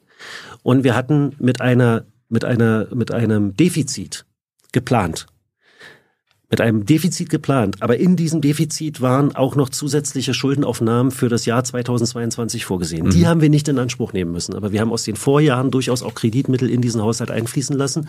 Und die Schulden, äh, die, die Kreditermächtigung musste nicht ausgeschöpft werden, weil die Steuereinnahmenentwicklung so positiv war, äh, dass wir unterm Strich ähm, auf die Inanspruchnahme dieser Kreditmittel verzichten mussten. Ja, ihr, ihr profitiert von der Inflation, von der hohen Inflation, ne? Auch das. Aber wir profitieren auch von einem äh, von einem äh, von einer Steigerung äh, der der wirtschaftlichen Leistungsfähigkeit der Stadt, äh, die sich fortgesetzt hat, deutlich vor dem Bundesniveau. Und die wiederum hat vielleicht auch was damit zu tun, dass wir in den Vorjahren ähm, äh, Milliardenbeträge auch in die Stabilisierung von von von äh, sozialen äh, und wirtschaftlichen Infrastrukturen in unserer Stadt ähm, äh, vorgenommen haben. Also allein den Kultursektor haben wir während der Corona-Pandemie, da lasse ich die Solo-Selbstständigen und FreiberuflerInnen mal weg, mhm. äh, 40 Millionen Euro ausgegeben, um private Kulturbetriebe zu stabilisieren und sicher durch diese Krise zu bekommen. Die sind jetzt alle noch da und zahlen Steuern. Dann habt ihr auch auf Seite 137 äh, verkündet, ihr wollt eine Investitionsgesellschaft gründen. Tolle Idee. Die Saarländer machen, haben das ja auch schon gemacht. Die nennen das ja Transfer Transformationsfonds. Äh, da gibt dann fließen da Milliarden rein, die dann nicht äh, quasi zur Schulden, also unter die Schuldenbremse fallen und so weiter. Und das soll halt in, im Saarland zum Beispiel für Klimaschutzmaßnahmen und äh, Transformation der Wirtschaft eingesetzt werden. Ihr habt das bisher nicht geschafft, warum nicht? Ähm, also diese Investitionsgesellschaft, die sollte, glaube ich, äh, vor allem den Zweck dienen, gegebenenfalls auch öffentliche Beteiligung fürs Land zu Berlin zu erwerben. So. Zum Beispiel? Ähm, weil wir noch nicht fünf Jahre durch haben. So lange dauert das. Nee, aber man kann nicht alles sofort im ersten Jahr machen. Wenn man Im Saarland haben sie es geschafft. Die Rehlinger ja. äh, ist schnell an die, an die Macht gekommen und eine der ersten Sachen. Ja, dann waren sie in der Frage im Saarland mal schneller. Hat die, hat, vielleicht haben sie ein paar andere Probleme nicht hat, gehabt. Vielleicht hat Klimaschutz in Berlin nicht so die Priorität. Seid, die Linken sind doch nicht mal für den Volksentscheid jetzt im, im März, ne? Richtig. Warum? Die Grünen und die SPD übrigens auch nicht. Ja, aber ihr. Äh, weil, ja, nee, äh, weil äh, die Rahmenbedingungen, um diese ambitionierten Klimaziele zu erreichen, hier in Berlin nicht gestaltbar sind. Der Volksentscheid will, dass 2030 Berlin schon klimaneutral genau. wird. Die Linken wollen 2040. Warum? Äh, weil das eine für uns mit, mit unter Aufbietung aller ähm, Kraft und aller ähm, Investitionsmöglichkeiten und aller Spielräume äh, schaffbar erscheint, während 2030 für uns nicht schaffbar erscheint. Wann will die Linke, dass Berlin, also die Berliner Innenstadt autofrei ist? Ähm, wir haben kein Datum für die Autofreiheit der Berliner Innenstadt. Ähm, Warum? Ja, ich meine, weil ich glaube, dass sowas wie Krankenwagen, Feuerwehr, Polizei und auch bestimmte Transportgeschichten immer noch laufen werden. Das meint ja niemand. Also nie, niemand, der von, von Autofreiheit, es geht ja um private, private Autos. Also niemand meint, dass der Handwerker und der Krankenwagen nicht mehr fahren darf. Die sollen noch fahren, aber alle anderen nicht. Keiner soll ein privates Auto mehr haben müssen. Was, wie, wann wollt ihr das hinbekommen? Äh, wir haben keine Zahl, wann wir das hinbekommen wollen. Wir wollen den öffentlichen Nahverkehr ausbauen, wir wollen die Möglichkeiten erweitern hier in Berlin, dass Menschen den öffentlichen Nahverkehr nutzen können. Wollen, äh, wollen die Linken Berlin Linke eine autofreie Innenstadt? Äh, kurzfristig nicht. Mittelfristig? Mittelfristig auch nicht. Langfristig wird sicherlich der individuelle Personennahverkehr äh, die zentrale Herausforderung sein, aber das ist eine Utopie, von der sind wir noch verdammt weit entfernt. Solange wir kapitalistische Verhältnisse haben und den Zugriff äh, der Individuen äh, auf die Mobilität, die rein individuell organisierte Mobilität nicht grundsätzlich in Frage gestellt wird, wir, wird das nicht Wir haben die ganze Zeit über, über deine Utopien jetzt geredet. Und das ist keine Utopie von dir? Das ist, schon, ist für, mich ist, für, mich ist, für, für mich ist es schon eine Utopie, eine äh, autofreie Innenstadt in Berlin zu haben. Aber es ist eine Utopie, äh, die hat noch die ist vom Abstraktionsgrad her noch höher ähm, äh, als manch andere Utopie, die ich habe. Und deswegen kann ich keine Zahlen nennen zu dem Zeitpunkt, äh, zu welchem Zeitpunkt diese Utopie umgesetzt sein wird. Äh, die SPD plakatiert ja hier mit 29, 29 Euro Ticket für alle. Äh, mein Stand war, dass das 29 Euro Ticket für Berlin nur so lange gilt, bis das Deutschlandticket kommt. Von dem wir bis heute nicht wissen, ob es überhaupt kommt. Genau, aber die SPD will jetzt ein dauerhaftes 29-Euro-Ticket, das fordern sie zumindest. Ist das äh, Spindi oder ist das finanzierbar? Äh, ich glaube, dass das ähm, sinnvoll ist, ein 29-Euro-Ticket zu machen und ich glaube auch, dass es sinnvoll ist, ein 9-Euro-Ticket für Menschen zu machen, in deren äh, formerly known as Hartz IV, äh, 27,50 Euro für die Mobilität insgesamt vorsieht. Ähm, ich glaube sogar, dass das finanzierbar wäre, wenn äh, in der Tat der Bund zumindest die Verantwortung dafür übernimmt, äh, dass wir die äh, ÖPNV-Kosten für jeden Mensch oder die mit übernimmt, dass wir die ÖPNV-Kosten für jeden Menschen auf 49 Euro runterdimmen können. Den Differenzbetrag von 49 bis 29. Den könnte das Land Berlin allein stemmen. Und für die Menschen, äh, die auf ein Sozialticket angewiesen sind, könnten wir auch den Differenzbetrag bis 9 stemmen. Was wir nicht machen können, was wir wahrscheinlich nicht finanzieren können, ist, äh, wenn der Bund sagt, es ist uns alles völlig egal mit dem, äh, mit dem Nahverkehr. Also wenn der Bund sich aus seiner Verantwortung rauszieht, die er aber eigentlich öffentlich schon mal ähm, bekannt hat und für sie in Anspruch genommen hat, dass er sie wahrnehmen will. Ihr seid ja für dieses solidarische 9-Euro-Ticket, also quasi nicht für alle, aber glaube ich für 650.000 Berliner und Berlinerinnen. Äh, warum plakatiert ihr das nicht? Also die SPD, ich glaube, das, das wirkungsvollste Plakat in Berlin ist dieses 29-Euro-Ticket für alle. Da müsste die Linke dann sagen, nee, hier neun. Äh, wir haben eine Kampagne gemacht, die sozusagen jetzt nicht unmittelbar auf den A, B und C äh, Forderungskatalog einstellt, sondern wir haben uns dazu entschieden, äh, mit einer Haltung in diese Wahlauseinandersetzung zu gehen, was natürlich nicht ausschließt und überhaupt nicht dagegen spricht, dass wir das, was wir konkret wollen und wofür wir konkret eintreten, darunter auch neun Euro permanent wie die Gebetsmühlen vor uns hertragen. Kurzes letztes Thema nochmal. Du hast ja gelobt, dass die ersten Benin-Bronzen zurück nach Nigeria gebracht worden. Also das Thema ist Raubkunst. Äh, gibt es eigentlich in kulturellen Einrichtungen Berlins, für die du mitverantwortlich bist, Raubkunst noch? Ähm, ich bin auch mitverantwortlich für die Stiftung Preußischer Kulturbesitz, weil wir als Bundesland äh, Teil der SBK sind. Der hat Raubkunst. Und habe reichlich. Und äh, da haben wir, äh, da habe ich von Anfang an, seit sechs Jahren, ist das ein zentrales Thema für mich, äh, die ganze ähm, Restitution äh, von äh, kolonialer Raubkunst, äh, habe ich mich von Anfang an für stark gemacht, auch in der Kulturministerkonferenz, aber reine Landesmuseen äh, haben äh, nach heutigem Stand, wir betreiben natürlich auch Provenienzforschung nach wie vor, muss man auch dazu sagen, aber nach heutigem Stand der Dinge haben wir keine Raubkunst in unseren äh, äh, Landesmuseen, äh, für die ich im Kulturbereich zuständig bin, haben wir nicht. Aber es gibt ja auch noch ähm, Museen und ähm Institutionen, äh, die, die in den Bund gehören zum Beispiel, da, da gibt es auch noch Raubkunst. Im Humboldt-Forum gibt es ja, Raubkunst. Ja, ja. Die, Nofretete ist auch immer noch. Die Nofretete, ob das Raubkunst ist, darüber streiten sich die Gelehrten, aber die Debatte ist auf jeden fragen. Fall nötig. Äh, die Debatte ist auf jeden Fall nötig. Äh, aber was wir auf alle Fälle wissen wir, ähm, äh, dass die Güter, die im subsaharischen Afrika seinerzeit im Rahmen von beispielsweise britischen Strafexpeditionen ähm, geraubt worden sind, das ist halt Raubkunst und da stand für mich die Debatte nie und ich glaube schon, dass ich auch meinen Anteil daran geleistet habe, dass sich diese Position endlich durchsetzt und hier gehandelt worden ist. Wann wird zum letzten Mal Raubkunst in Berlin sein? Also wann, wann werden wir die alle zurückgegeben haben? Also nach meinem Dafürhalten hat die SBK die Verpflichtung, sofort sämtliche Raubkunst zurückzugeben. Äh, das heißt aber nicht, dass sie hier nicht mehr gezeigt wird. Man hat sich ja beispielsweise mit Blick auf die Benin-Bronzen ähm, auch darauf verständigt, dass ein Teil äh, der Ausstellungsstücke ähm, in nigerianisches Eigentum übergehen, aber hier in Berlin als äh, Dauerleihgaben zunächst äh, im Museum bleiben. Andere gehen zurück. Ich glaube auch, dass das vernünftig ist, äh, dass man äh, einfach in eine Kommunikation, also dass man erstmal, man hat zu akzeptieren, dass der Eigen, das Eigentum nicht bei uns liegt, nicht bei unseren Institutionen liegt, nicht bei den Museen liegt. Äh, eine Verständigung aber darüber, äh, das heißt ja nicht sozusagen, dass äh, Kunst nur noch dort ausgestellt und sichtbar sein darf, wo sie mal produziert worden ist oder wo sie mal herkam.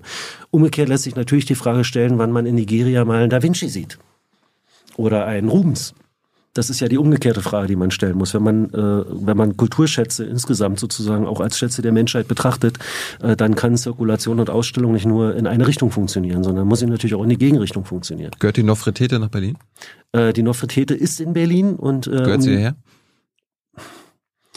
Es gibt eine Diskussion um die Frage, ob die Nofretete nach Berlin gehört oder nicht nach Berlin gehört. Äh, nach, nach nach dem derzeitigen Sachstand äh, ist die Nofretete im Rahmen einer Fundteilung äh, legitim nach Berlin gekommen und kann deswegen auch erstmal in Berlin bleiben. Äh, ob weitere wissenschaftliche Erkenntnisse und Forschungen, gerade vor dem Hintergrund, dass wir alle wissen, dass die Zeit, in der solche Fundteilungsverträge gemacht worden sind, äh, keine äh, Zeit war, in der ähm, alle miteinander jeweils auf Augenhöhe kommuniziert haben. Das ist übrigens auch heute noch so, äh, dass zwischenstaatlich nicht nur auf Augenhöhe postkoloniale Herrschaftsverhältnisse gibt es auch heute noch. Ähm, aber erstmal ist die Nofretete ein mit den Benin-Bronzen, wo die Sache ganz eindeutig ist, nicht so ohne weiteres vergleichbarer Fall. Aber was sagst du? Göttchen? Ich habe mich, ich habe ich habe mich mit dem mit diesem Themenkomplex anders als mit dem subsaharischen Afrika nicht in der Tiefe befasst und mein Hast du kein Bauchgefühl? Bitte? Die, die Nofretete kommt aus Ägypten. Gehört die nicht nach Ägypten? Oder haben die Ägypter nicht zu entscheiden, ob sie hierher gehört? Äh, also, ähm, wenn wir so anfangen, dann fangen wir an, in eine Form von Tribalismus zu geraten, der da lautet, warum ist eigentlich ein Andy Warhol in einem deutschen Museum ausstellbar? Also wir müssen, glaube ich, ähm, jenseits des ganz klar erkennbaren kolonialen Unrechts, äh, gerade in den, in den Zwischenstufen, äh, uns sozusagen mit jedem Fall so intensiv und ernsthaft beschäftigen, äh, dass man tatsächlich am Ende zu sachgerechten Lösungen kommt. Aber äh, keiner käme doch auf die Idee, äh, ein in der neuen Nationalgalerie hängendes ähm, Kunstwerk von Andy Warhol jetzt in die USA zu befehlen, weil das Kunstwerk dort mal entstanden ist und mein Bauchgefühl ist, dass Kunstwerke nur dort sein dürfen, wo sie mal entstanden sind. Also, die Frage ist am Ende, ist es ein legitimer Erwerb gewesen, dieser Fundteilungsvertrag von damals? Da kann ich jetzt nur sagen, ähm, ich habe mich damit nicht mit der Intensität befasst, dass ich dazu eine klare Aussage geben kann. Aber reine Bauchgefühlspolitik liegt mir jetzt auch fern. Während umgekehrt bei den äh, gestohlenen Kunstwerken aus unmittelbaren kolonialen Kontexten, aus Kontexten, wo ganz klar war, dass es Gewaltkontexte waren, dass es äh, Strafexpeditionskontexte waren, dass es zum Teil ähm, äh, völkermörderische äh, Kontexte waren, in denen diese Güter und ja auch menschliche Überreste seinerzeit äh, im wahnsinnigen äh, Ausmaß äh, geradezu zusammengerafft und nach Europa verschifft worden sind, da ist die Sache ganz eindeutig und da gibt es für mich keine Diskussion. Gut. Ich schließe nochmal den Kreis am Anfang. Ich habe ja gesagt, du warst 2016 schon da. Da hast du unter anderem erzählt, äh, haben wir über Kiffen geredet. Mhm. Kiffst du doch? Ja. Wie bekommst du, bekommst du immer noch an das Zeug über Freunde, wie du damals ja. erzählt hast? Obwohl es illegal ist. Ja. Du bist Teil einer Landesregierung und machst illegale Sachen. Äh, der Genuss äh, ist nicht illegal. Aber dass du das kaufst und besorgst, du, den äh, Erwerb. Ich äh, freue mich, dass wir endlich eine Diskussion über die Frage haben, ob das äh, tatsächlich äh, eine Norm ist, die dauerhaft aufrechterhalten sein sollte, dass auch die Bundesregierung äh, jetzt äh, an die Legalisierung dieser, ähm, wie ich finde, absolute der individuellen Selbstbestimmung unterliegenden Frage äh, geht, ob äh, man Cannabis rauchen darf oder kein Cannabis rauchen darf. Aber ähm, alles Übrige sozusagen, glaube ich, können wir. Kiffst du immer nur abends, wenn du dann Feierabend hast oder auch im Job? Äh, also nein, ich kiffe nicht im Job. Obwohl du, ja, du bist Job. ja eigentlich jeden Tag 24-7 Kultursenator, ne? Ja, ähm, ich trinke trotzdem hin und wieder ein Glas Wein äh, und ich äh, rauche auch hin und wieder einen Joint. Aber nach Feierabend? Nur nach Feierabend. Eigenbedarf, wie, wie viel Nur brauchst du jetzt? Äh, ist ja, ist ja eine Diskussion bei der Legalisierung der Eigenbedarf. Wie viel brauchst du? Ähm, ich muss ganz ehrlich sagen, ich gehe da nicht mit einer Waage und einem Maßstab rum. Äh, ich rauche hin und wieder ähm, Cannabis und zwar ähm, äh, kein Cannabis-Harz, sondern äh, sozusagen die getrocknete Pflanze. Aber ich hoffe, ich hoffe du gehst maßvoll nicht, und entspannt. Ich hoffe, du gehst nicht in den Park dafür. Nein. Okay. Klaus, vielen Dank. Vielen Dank. Das war's. Achso, jetzt kommen noch, noch Fragen. Für Glück im Februar, jetzt, jetzt, kommen die, jetzt kommen die Publikumsfragen von Hans. Äh, hat eigentlich jemand ein bisschen die Uhr im Blick, damit wir. Ja, ja. Gut. Ja, wir haben die Uhr im Blick. Viertelstunde, 20 Minuten haben wir noch Zeit. Alles klar. Dann ist äh, Deadline. Äh, kleine historische Reminiszenz. Mhm. Die ganze Raubkunstdebatte und Rückgabedebatte mhm. in Deutschland hat angefangen mit einem Buch, das in den 60er Jahren veröffentlicht wurde, unter anderem vom Direktor des damals hieß das so Bremer Überseemuseums. Ja. Und der Titel dieses Buches war sehr populär Nofretete will nach Hause. Ja. Das heißt, es gibt mich. Es, die Debatten es, sind insgesamt schon viel älter. Ja, die Debatten sind viel und und, und Benedikt Savoy hat dazu, glaube ich, ja. eine ganz schöne äh, Zusammenfassung geschrieben, mir im vergangenen äh, Jahr ähm, auch erschienen ist oder sogar im, im, Jahr 21 schon erschienen ist. Ein sehr sehr lesenswertes Buch. Ja, das äh, mit ihr haben wir auch an diesem Tisch darüber gesprochen. Ich wollte nur sagen, also auch die Frage der Nofretete als eine ähm, Symbolskulptur äh, letztlich hat immer jenseits dessen, was du jetzt sagst, war das äh, formalrechtlich zulässig äh, oder nicht, hat immer diese Diskussion von Anfang an mit befördert. Also ich glaube im Übrigen, dass die Frage der formalrechtlichen Zulässigkeit nach heutigen Maßstäben nicht die entscheidende Frage ist. Eben. Sonst hätten, äh, also da hat sich ja auch Hermann Parzinger, haben sich ja auch andere ja. lange auf den Standpunkt gestellt. Formalrechtlich ist das so. Frankreich hatte ein Gesetz, was den äh, die Weggabe eines jeden in einem französischen Museum befindlichen Kunstwerks äh, verfassungsrechtlich verboten hat. Das haben die jetzt geändert, äh, um äh, ähm, Raubkunst zurückgeben zu können. Ich sage umgekehrt auch, äh, die äh, das, das, das andere, also sozusagen, dazwischen gibt es auch Graustufen, das ja, ist nicht ja, immer so einfach, die Debatte ist komplizierter. Und äh, wenn wir aber sagen, äh, Kunst darf eigentlich nur noch dastehen, wo sie ursprünglich mal produziert worden ist und alles andere geht gar nicht, dann landet es in so einem Die Position hat, glaube ich, da äh, hier niemand. Also zum Beispiel, zum Beispiel hat das äh, Berliner Früher hieß das äh, in Dahlem das, das äh, Ethnologische Museum.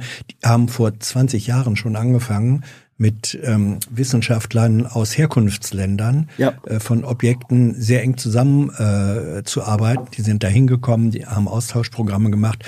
Es gibt in dieser ganzen Debatte auch so etwas wie einen Ansatz, der sagt, es handelt sich hier eigentlich um globales kulturelles Erbe, für das alle verantwortlich sind. Und dann kann man immer drüber äh, reden, wer ähm, auf der Grundlage der Zugänglichkeit, der wissenschaftlichen Bearbeitung, der treuhänderischen Verwahrung und dann die Frage, wo ist der Standort, ist eigentlich erst die dritte Ebene. Ja, Gut, ja, genau. ähm, paar Fragen aus dem äh, Junge Naiv Forum und dann auch aus dem begleitenden Chat. War ganz fundamental. Ist Regieren um jeden Preis wirklich die Aufgabe einer linken Partei in einer kapitalistischen Gesellschaft? Nein. Aha. Dahinter steht die Auffassung, aber ihr macht das. Das bestreite ich. Warum? Äh, Ich glaube, wir haben jetzt ja fast zwei Stunden über die Frage geredet, was auch den Unterschied ausmacht linken Agierens. Und äh, gerade in dem Feld, in dem wir versuchen, bei der Daseinsvorsorge äh, demokratische Kontrolle über Bereiche, die dem Profit, äh, der Profitmaximierung unterworfen sind, zurückzugewinnen, dann versuchen wir Felder zu entwickeln, in denen kapitalistische Reproduktionslogik zurückgedrängt wird. Äh, ich halte das für linke, pragmatische, sozialistische Politik.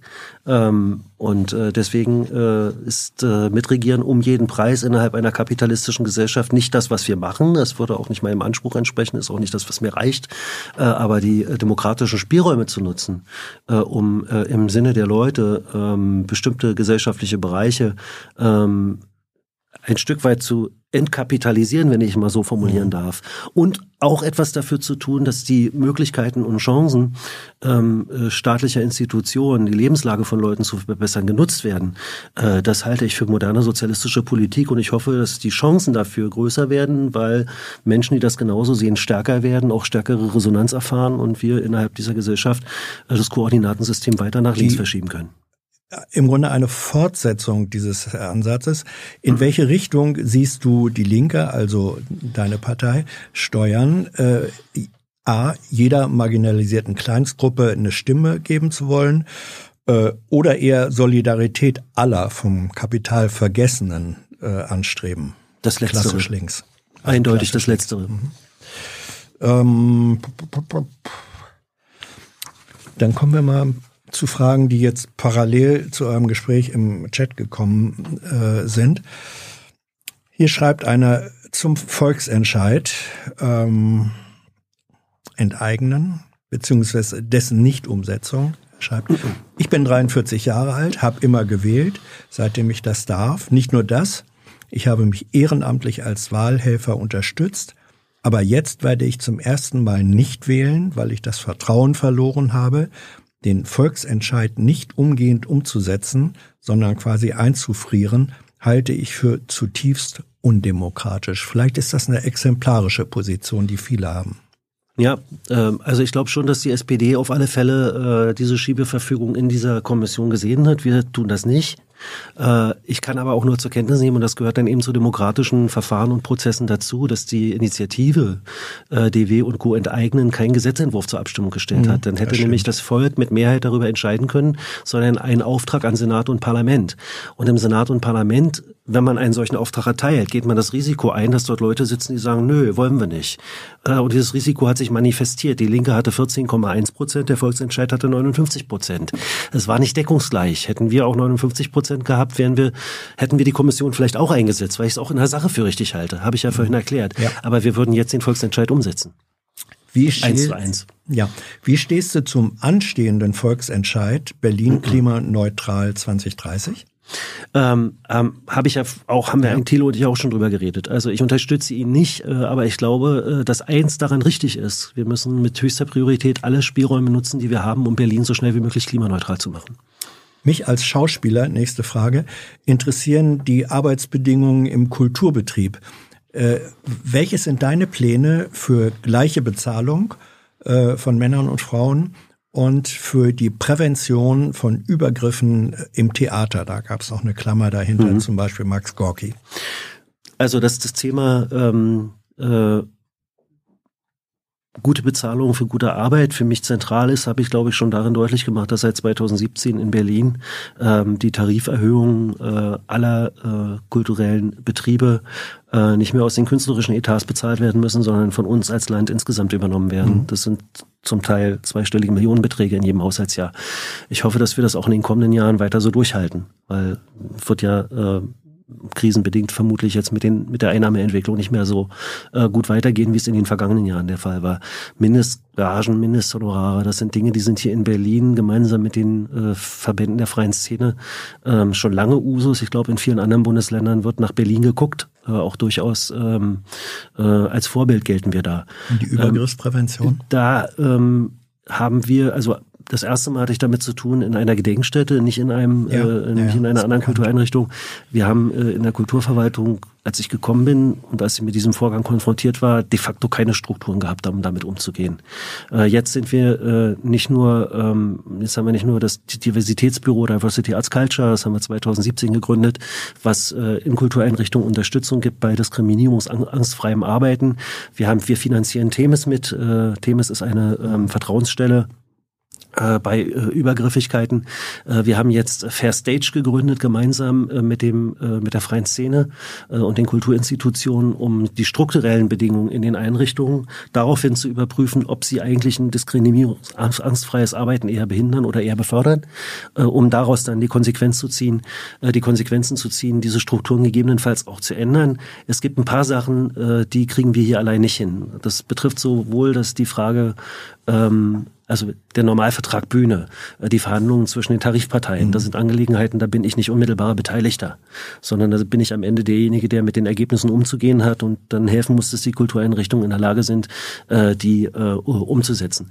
Aber grundsätzlich muss es erstens, wenn solche Übergriffigkeiten passieren, Orte geben, an denen Menschen sich vertrauensvoll hinwenden können, wo sie die Unterstützung bekommen, um ja dagegen auf adäquate Art und Weise beraten zu werden, vorgehen zu können.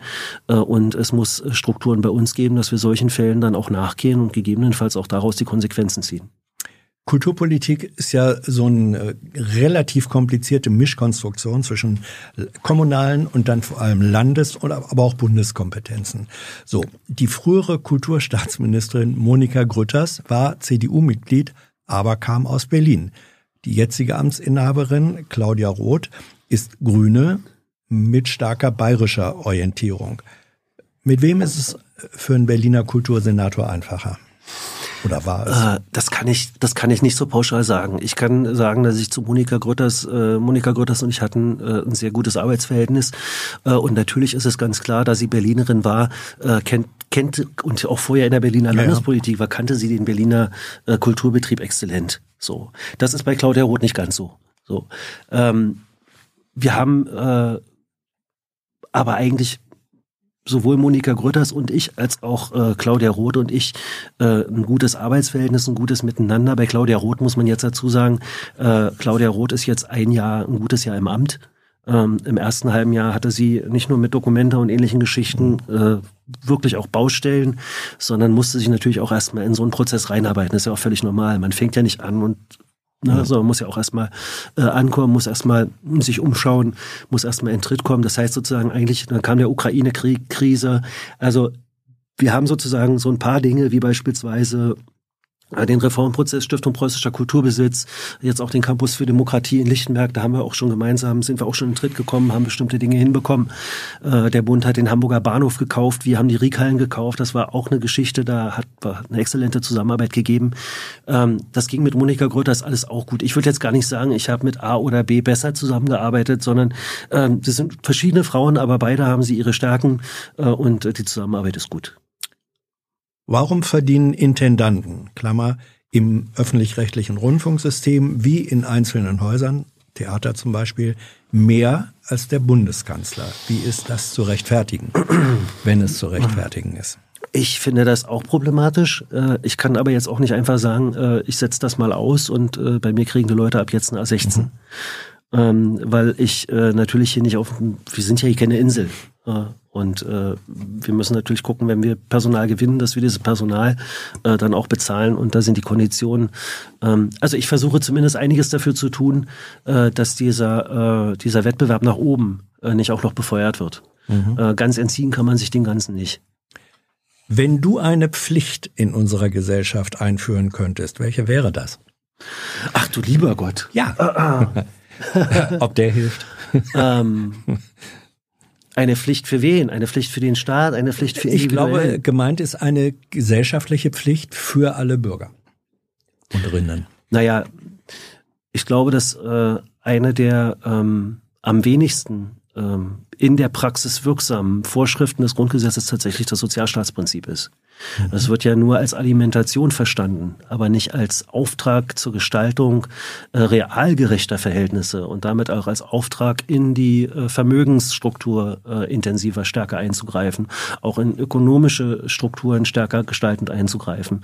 Ähm, und für mich als Linker, als Sozialist ist tatsächlich das eine ganz zentrale Frage, weil ähm, Sozialstaatlichkeit nur als Reparaturbetrieb für die durch äh, die kapitalistische Dynamik angerichteten Schaden zu verstehen, das ist, glaube ich, nicht das, was äh, im Grundgesetz ursprünglich mal mit Artikel 20. Also du siehst die Pflicht war. eigentlich eher im staatlichen Handeln, nicht so sehr als äh, allgemeine soziale Pflicht oder so ist ja auch eine Diskussion. Nee, ich meine, ich meine, nee, ich meine, ähm, es geht nicht nur darum, dass ähm, äh, Menschen, äh, die von den Fairnessen irgendwie der gesellschaftlichen Umstände getroffen Anspruch auf das äh, absolute Existenzminimum haben, was sie ja derzeit mhm. nur haben und nicht mal das, wenn man sich äh, Hartz IV und das Sanktionsregime anguckt, sondern Artikel 20 ist ähm, mehr als einfach nur staatliche Leistungen in Geld auszuteilen. Artikel 20 ist eigentlich der Auftrag, die Gesellschaft so einzurichten, dass bestimmte Verwerfungen gar nicht erst entstehen. Mhm.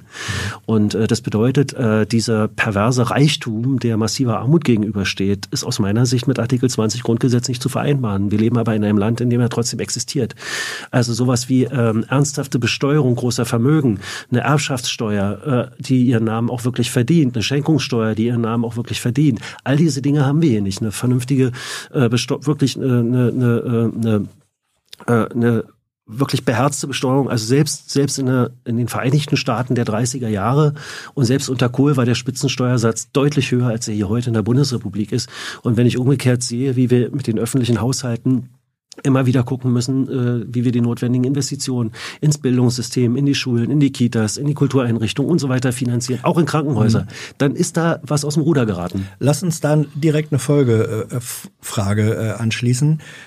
Was kann der Staat tun, in dem Fall das Land Berlin, für Kulturbetriebe, die im Moment in der Krisenfolge auch ähm, leiden? Sie haben ungedämmte Häuser, explodierende Energiepreise, inflationsbedingt an Kulturausgaben sparende Besucherinnen. Gibt es da Hilfsprogramme? Also wir haben über die Pandemie äh, ja Liquiditätshilfen ausgereicht. In Einzelfällen tun wir das auch heute noch, wenn Betriebe nicht wirklich auf die Füße gekommen sind. Äh, wir unterstützen auch bei den Energiekosten ähm, wo es Probleme gibt, äh, wo Leute in ihrer Existenz gefährdet sind. Äh, auf der anderen Seite habe ich eben sowas wie den Kultursommer, die Jugendkulturkarte jetzt, äh, die wir ja, ähm, also wo wir ja ein Guthaben für junge Menschen mhm. äh, bereitstellen, damit sie in die Kultureinrichtungen gehen, auch mittelbare Unterstützung äh, dafür, dass in den Kulturbetrieben äh, das Publikum schneller und intensiver zurückkommt.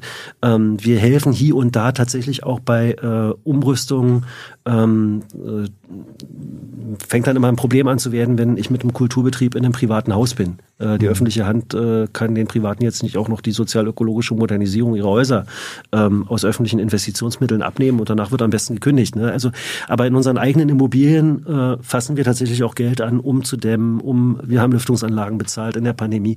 Also das ist jetzt ein bisschen um das in drei Sätzen zu beantworten, geht es ein bisschen weit. Aber ja, es gibt Unterstützungsmöglichkeiten und ja, wir helfen auch. Drei Fragen noch.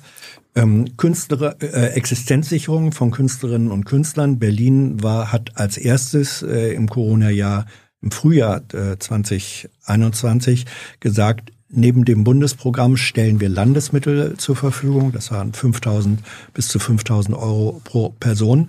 Wurde viel dafür gelobt.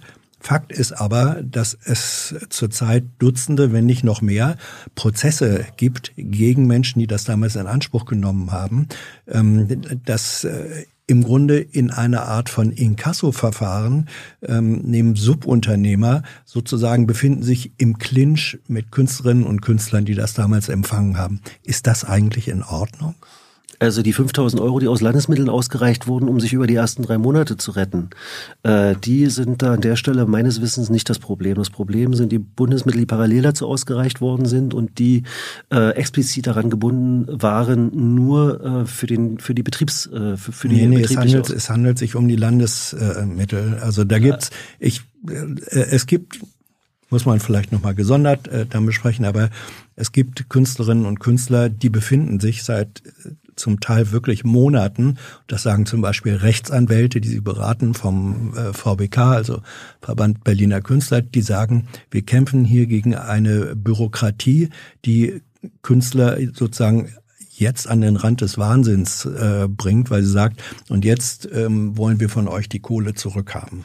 Also ich weiß, dass ich kenne auch einzelne mhm. Fälle, die auch an mich herangetragen worden sind. Äh, irgendwo haben Menschen äh, gedacht, ich, ich, ich nehme das Geld erstmal und dann, wenn ich, mhm. wenn ich kein Problem habe, überweise ich es zurück, denen im Nachhinein Betrugsvorsatz unterstellt ja. worden ist und so weiter. Das sind alles Dinge, die mich auch wirklich ärgern, wozu ich mich auch öffentlich verhalten habe.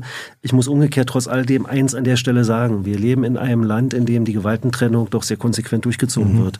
Und die Staatsanwaltschaften sind weitgehend frei und auch die Gerichte sind natürlich frei und unabhängig in ihrer Entscheidungskompetenz. Ich kann nur als Regierungsmitglied sagen, intendiert war das als eine erste Hilfe für die Menschen, denen sämtliche Einnahmen weg weggebrochen sind.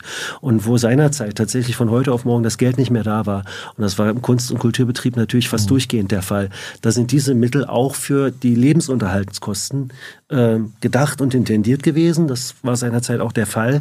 Und wer das zumindest so auch seinerzeit in Anspruch genommen hat und wirklich in einer Situation war, wo die sämtliche Einnahmen weggebrochen sind, könnte eigentlich äh, nach menschlichem Ermessen jedenfalls am Ende nicht mit Konsequenzen äh, durch Gerichte behelligt werden. Gut, äh, zwei Fragen noch. Ähm, Thema Israel Antisemitismus, auch da hast du dich positioniert.